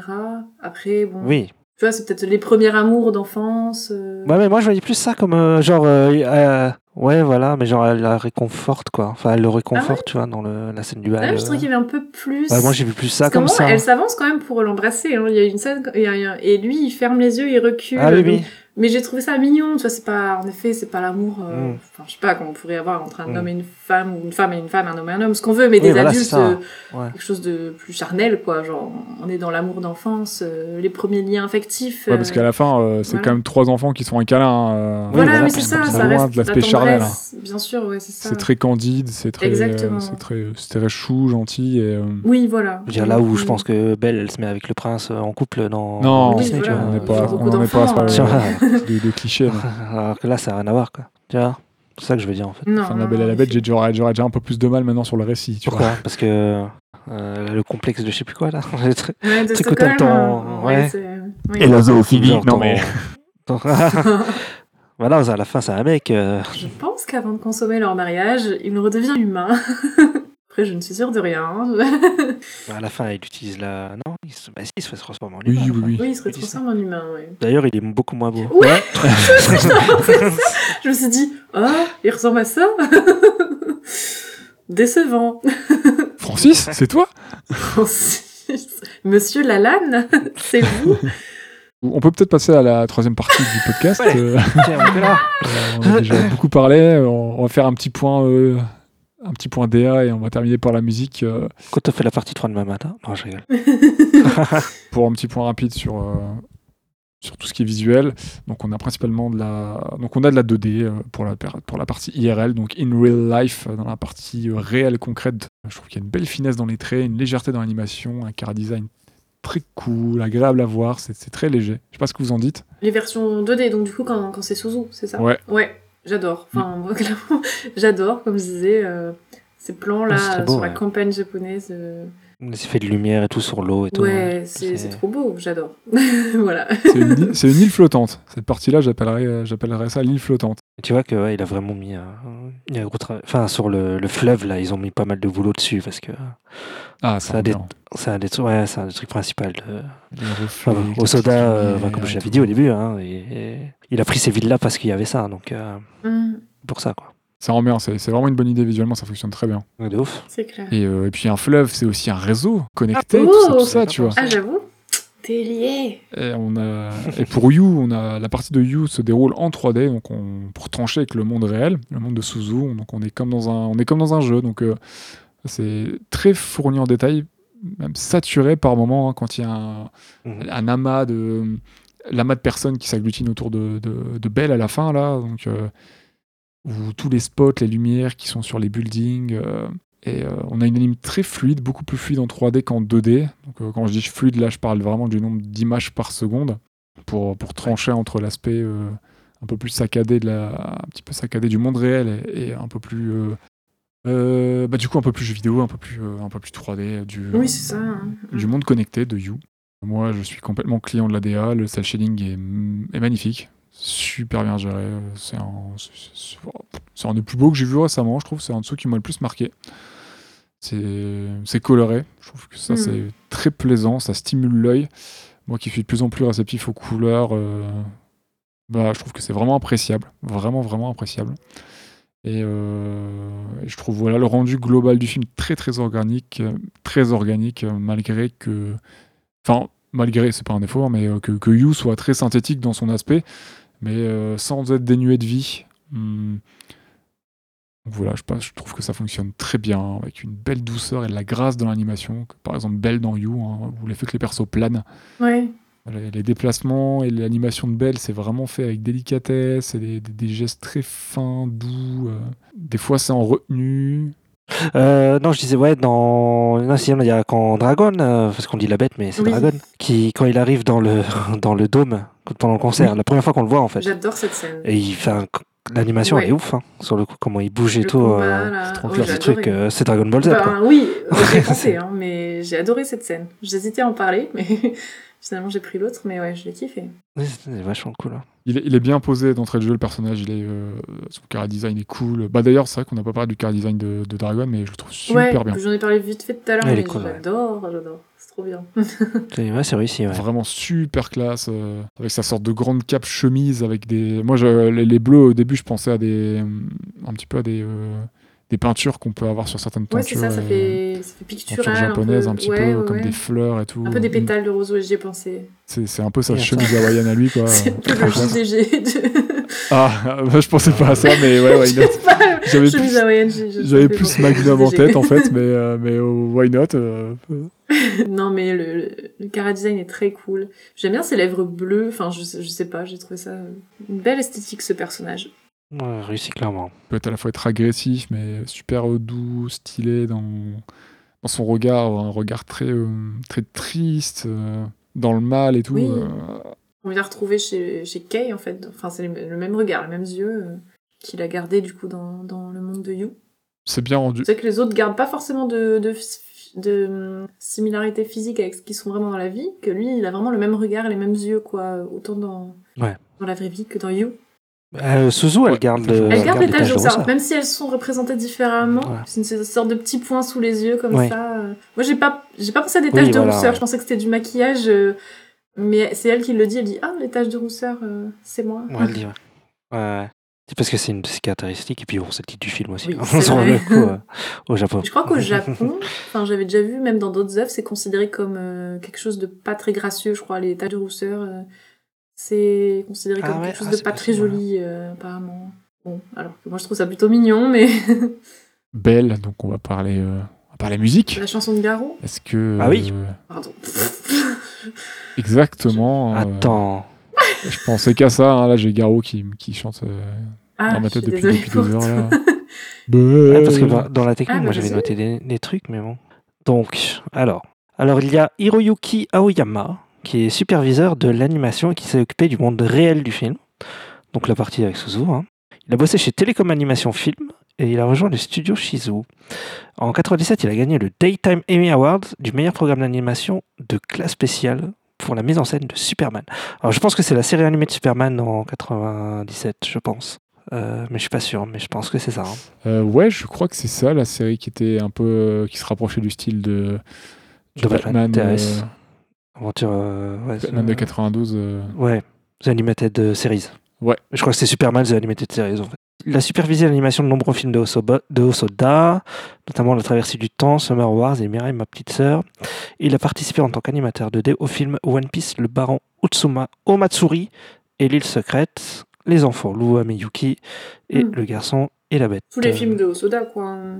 Oui, c'est ça, Mm. parce que même le One Piece, je crois qu'il est d'Osoda, Oui. celui-là. Ouais, ouais. En dehors du studio Shizu, il prend en charge la supervision générale de l'animation et le design des personnages pour la série d'animation The Great Passage. Et s'implique sur d'autres films, euh, dont par exemple Le vent se lève Mm. de Miyazaki, Doraemon le film. Ouais, je vais rester sur Doraemon le film. Ouais, ouais. et Ride Your Wave. Alors, il y a aussi Takaki Yamashita, qui est superviseur de l'animation 3D. Donc, lui, il s'occupait du monde euh, de You. ok. Mhm. Donc, lui, il est entré à la Toei. Donc, ça s'appelait la Toei Doga, maintenant ça s'appelle la Toei Animation. Donc, il, est, il y est allé en 1987, qu'il quitte en 2014 pour rejoindre le studio Shizu. Euh, il a supervisé l'animation sur Digimon Adventure, Digimon Adventure Bokura no Wargame, One Piece le, Bora- le Baron Omatsuri et l'île secrète, Les enfants Louis Ameyuki, Le garçon et la bête. Donc euh, c'est aussi que des trucs d'Osoda. Et il est également animateur DD sur la traversée du temps, du, euh, du il fait du lay- layout, la- layout pardon, j'arrive pas à le dire, design sur Summer Wars et le screen design sur Mirai ma petite sœur. Il y a Henri Jojo, donc il est chef, chef décorateur conception artistique euh, du monde réel. Henri Jojo, ça me fait rire. non mais c'est Henri A-N-R-I. Henri. Alors, depuis ses débuts sur Shishigatsu Nanoka Are, donc c'est un film de 96 par Katsuyuki Motoyo, il a travaillé en tant que décorateur sur de nombreuses œuvres. Il a souvent colla- collaboré avec Takashi Yamazaki, dont un de ses films c'est Always Crépuscule sur la troisième rue, et Zéro pour l'éternité, qui ont remporté le prix de l'Académie japonaise dans la catégorie meilleur décor. Et ça, je pense que c'est les films live. J'ai pas, pas vérifié, mais je pense que c'est les films live en fait. Et il avait déjà travaillé avec Osoda sur Summer Wars, Les Enfants Loups, euh, Le Garçon à la Bête et Mireille, ma petite sœur. Ouais, ok. Ils ils s'entourent souvent des mêmes équipes, en fait, finalement. euh, Ouais, les il est pratiquement tout le temps avec les mêmes en fait. hein. Et euh, dernier nom, donc il y a Nobutaka Ike qui, est- qui fait la direction artistique du monde réel. Il s'est occupé de la direction artistique de tous les films de Satoshi, de Satoshi Kon. Et euh, Millennium Actress et Tokyo Godfather, donc de Satoshi Kon, ont été récompensés au Tokyo International Anime Fair dans la catégorie meilleur décor. Et il a aussi travaillé sur le piano dans la forêt de Masayuki Kojima. Ah, donc c'est un, un très très bon aussi celui-là. Ouais, lui, c'est un lourd. Il Ça. C'est un, c'est un gros nom. Millennium Actress et Tokyo Godfather. euh, Allez, ça va. Hein. Mhm. Ça, ça dans ton CV, c'est Ouais, bon. je pense. T'es- T'es refait. hein. on peut peut-être passer à la musique. Qu'est-ce que tu peux nous dire sur, euh, la, sur la BO, euh, la, la composition musicale? Il y a beaucoup de choses. Parce que Je crois qu'on a des petits trucs quand même à dire. Ouais, alors, euh, donc déjà, hum, généralement, il faut savoir que pour les, les films, généralement, ils font la musique avant la production du film. Ouais, ok. Donc, da- donc, il- donc quand, quand Osoda faisait ses films, tous ses films d'avant, il avait déjà la musique. Donc, il, donc euh, voilà, il, quand il faisait ses scènes et tout, bah, il avait déjà la musique, pouvait écouter la musique pour s'inspirer, etc. Donc là, sur le coup, c'était l'inverse. Sur le coup, il n'avait pas de musique quand il a commencé le- la ouais, production du film, en fait. Et ils l'ont fait en parallèle. C'est ça. Les musiciens se sont inspirés de ce tout ce qui a été créé pour Belle pour la musique, donc euh, les personnages, tout ça, etc. Quoi. Soda, lui, ben oui, il, lui, il était à l'aveugle, il n'avait pas de musique, etc. Donc il écoutait des chansons sur iTunes pour créer son film sur le Je sais pas c'était quoi, c'est des chansons pop. Il écoute du métal, tu sais, Ah ouais, voir, machin, mais... Bon, ça encore, ça pourrait, Ça pourrait passer, ouais. Alors là, bon, alors il y a beaucoup de noms sur la musique, il y a énormément de monde. Alors, bah en tout cas, le principal c'est euh, Taizei Iwasaki qui a tout, un peu tout dirigé en fait. Qui est du coup à la musique, euh, euh, producteur musical. Voilà. Et en fait, il a, lui, il a imaginé, il a, il a expliqué un peu à Osoda, il a imaginé le concept de village musical, en fait. Et donc, euh, c'est en gros, euh, il a décidé de collaborer avec plusieurs compositeurs, en fait. Enfin, je sais pas comment expliquer. On peut avoir une un chorale en peu, fait. euh, mais- une, une- un- une chorale de Ouais, compositeurs, un gros, groupe de compositeurs. euh, Ouais, un groupe de compositeurs, ouais, où chacun fait un peu son petit truc, etc. Quoi. Donc, il a travaillé avec Daiki Tsumeta, Ouais, par exemple, à l'écriture et aux compositions du thème principal de You. Donc chaque thème a été composé euh, Voilà, donc c'est par des personnes de- différentes. C'est ça, en fait. Voilà. Donc, le thème principal de You, donc, il me semble, bah, c'est le La La La, là, il me semble, si c'est ça. Donc, lui, il dit avoir voulu créer un hybride entre la performance de BNC à Coachella en 2018 et un Vocaloid. Ok, d'accord. Ouais. Voilà, il est écrivain-compositeur pour le groupe King New. Euh, il, est, ex- il est, mais il est aussi euh, directeur vidéo et designer pour un projet musical qui s'appelle Millennium Parade, qu'il supervise. Et en plus de ça, il est actif dans le collectif Périmétron à l'image, les visuels et la mise en scène. Après, on a Ludwig Forcel qui a réalisé le thème Voilà. Ludwig- Voilà, donc le, thème- le thème Utayo chanté lorsque Suzu se connecte pour la première fois au monde de You. Ah oui. Euh, lui, c'est, il est très spécialisé dans le jeu vidéo. Voilà, c'est un, c'est un, c'est un Suédois. Euh, il a travaillé sur euh, Metal Gear 5. Metal Il a Gear travaillé Solid 5, sur, Ground voilà. Zeroes. Il a fait Ground Zeroes et Phantom Pain et euh, Pity, la fameuse démo euh, de l'époque euh, Silent Ah, Hill. je vois qu'il a travaillé sur Super Smash Bros, Death Stranding et tout. Cool. Ouais, voilà. C'est lui, c'est jeux vidéo quoi. Il a été une fois nommé au BAFTA catégorie jeux vidéo. Et du lourd, du lourd. Après, on a euh, Yuta Bando, chargé principalement des parties avec Dragon, apparemment. Voilà, donc lui, ouais, bah, il s'occupait sur, les trucs avec Dragon. Et, euh, Compositeur, musicien. Compositeur musicien, diplômé en master de cursus de composition musicale du Tokyo University of the Art. Ça va, quand tu dis ça, ça va, tu peux te la péter. Euh, il a reçu en 2015 le prix du 25 prix, 25e prix Akutagawa de composition. Ça implique aussi la création de CD, le design stéréophonique et les performances théâtrales. Dans l'audiovisuel, il a travaillé sur la série animée Yuri on Ice, qui est assez connue, euh, parce que même moi je connais le nom. au film Kuru et au feuilleton Omameda Tuwako Tusani no Moto Oto. Tu l'as trop bien dit. Beau gosse. Et il représente l'ensemble FOV, qui est un orchestre avec 74 membres et qui a bossé sur le, sur le, donc sur le, sur le film Belle. ok. Putain, la vache, 74 membres. C'est un bel orchestre. hein. Ouais. Mm, c'est clair. Qu'est-ce que vous avez pensé de ces euh, bah, des compositions musicales, vous, globalement, et, euh, et des parties chantées aussi? Qu'est-ce que vous avez pensé de l'OST bah là là là. il- Non, incroyable. Claire, si tu veux, vas-y. euh, co- comme Ista vient de se livrer à nous, Oui. se, se confier, Ça va surprendre personne, mais j'ai kiffé. c'est étonnant. Ouais, bah en vrai, les compositions, elles sont efficaces, les chansons sont très jolies. Je trouve qu'elles mettent bien en valeur la voix de Suzu.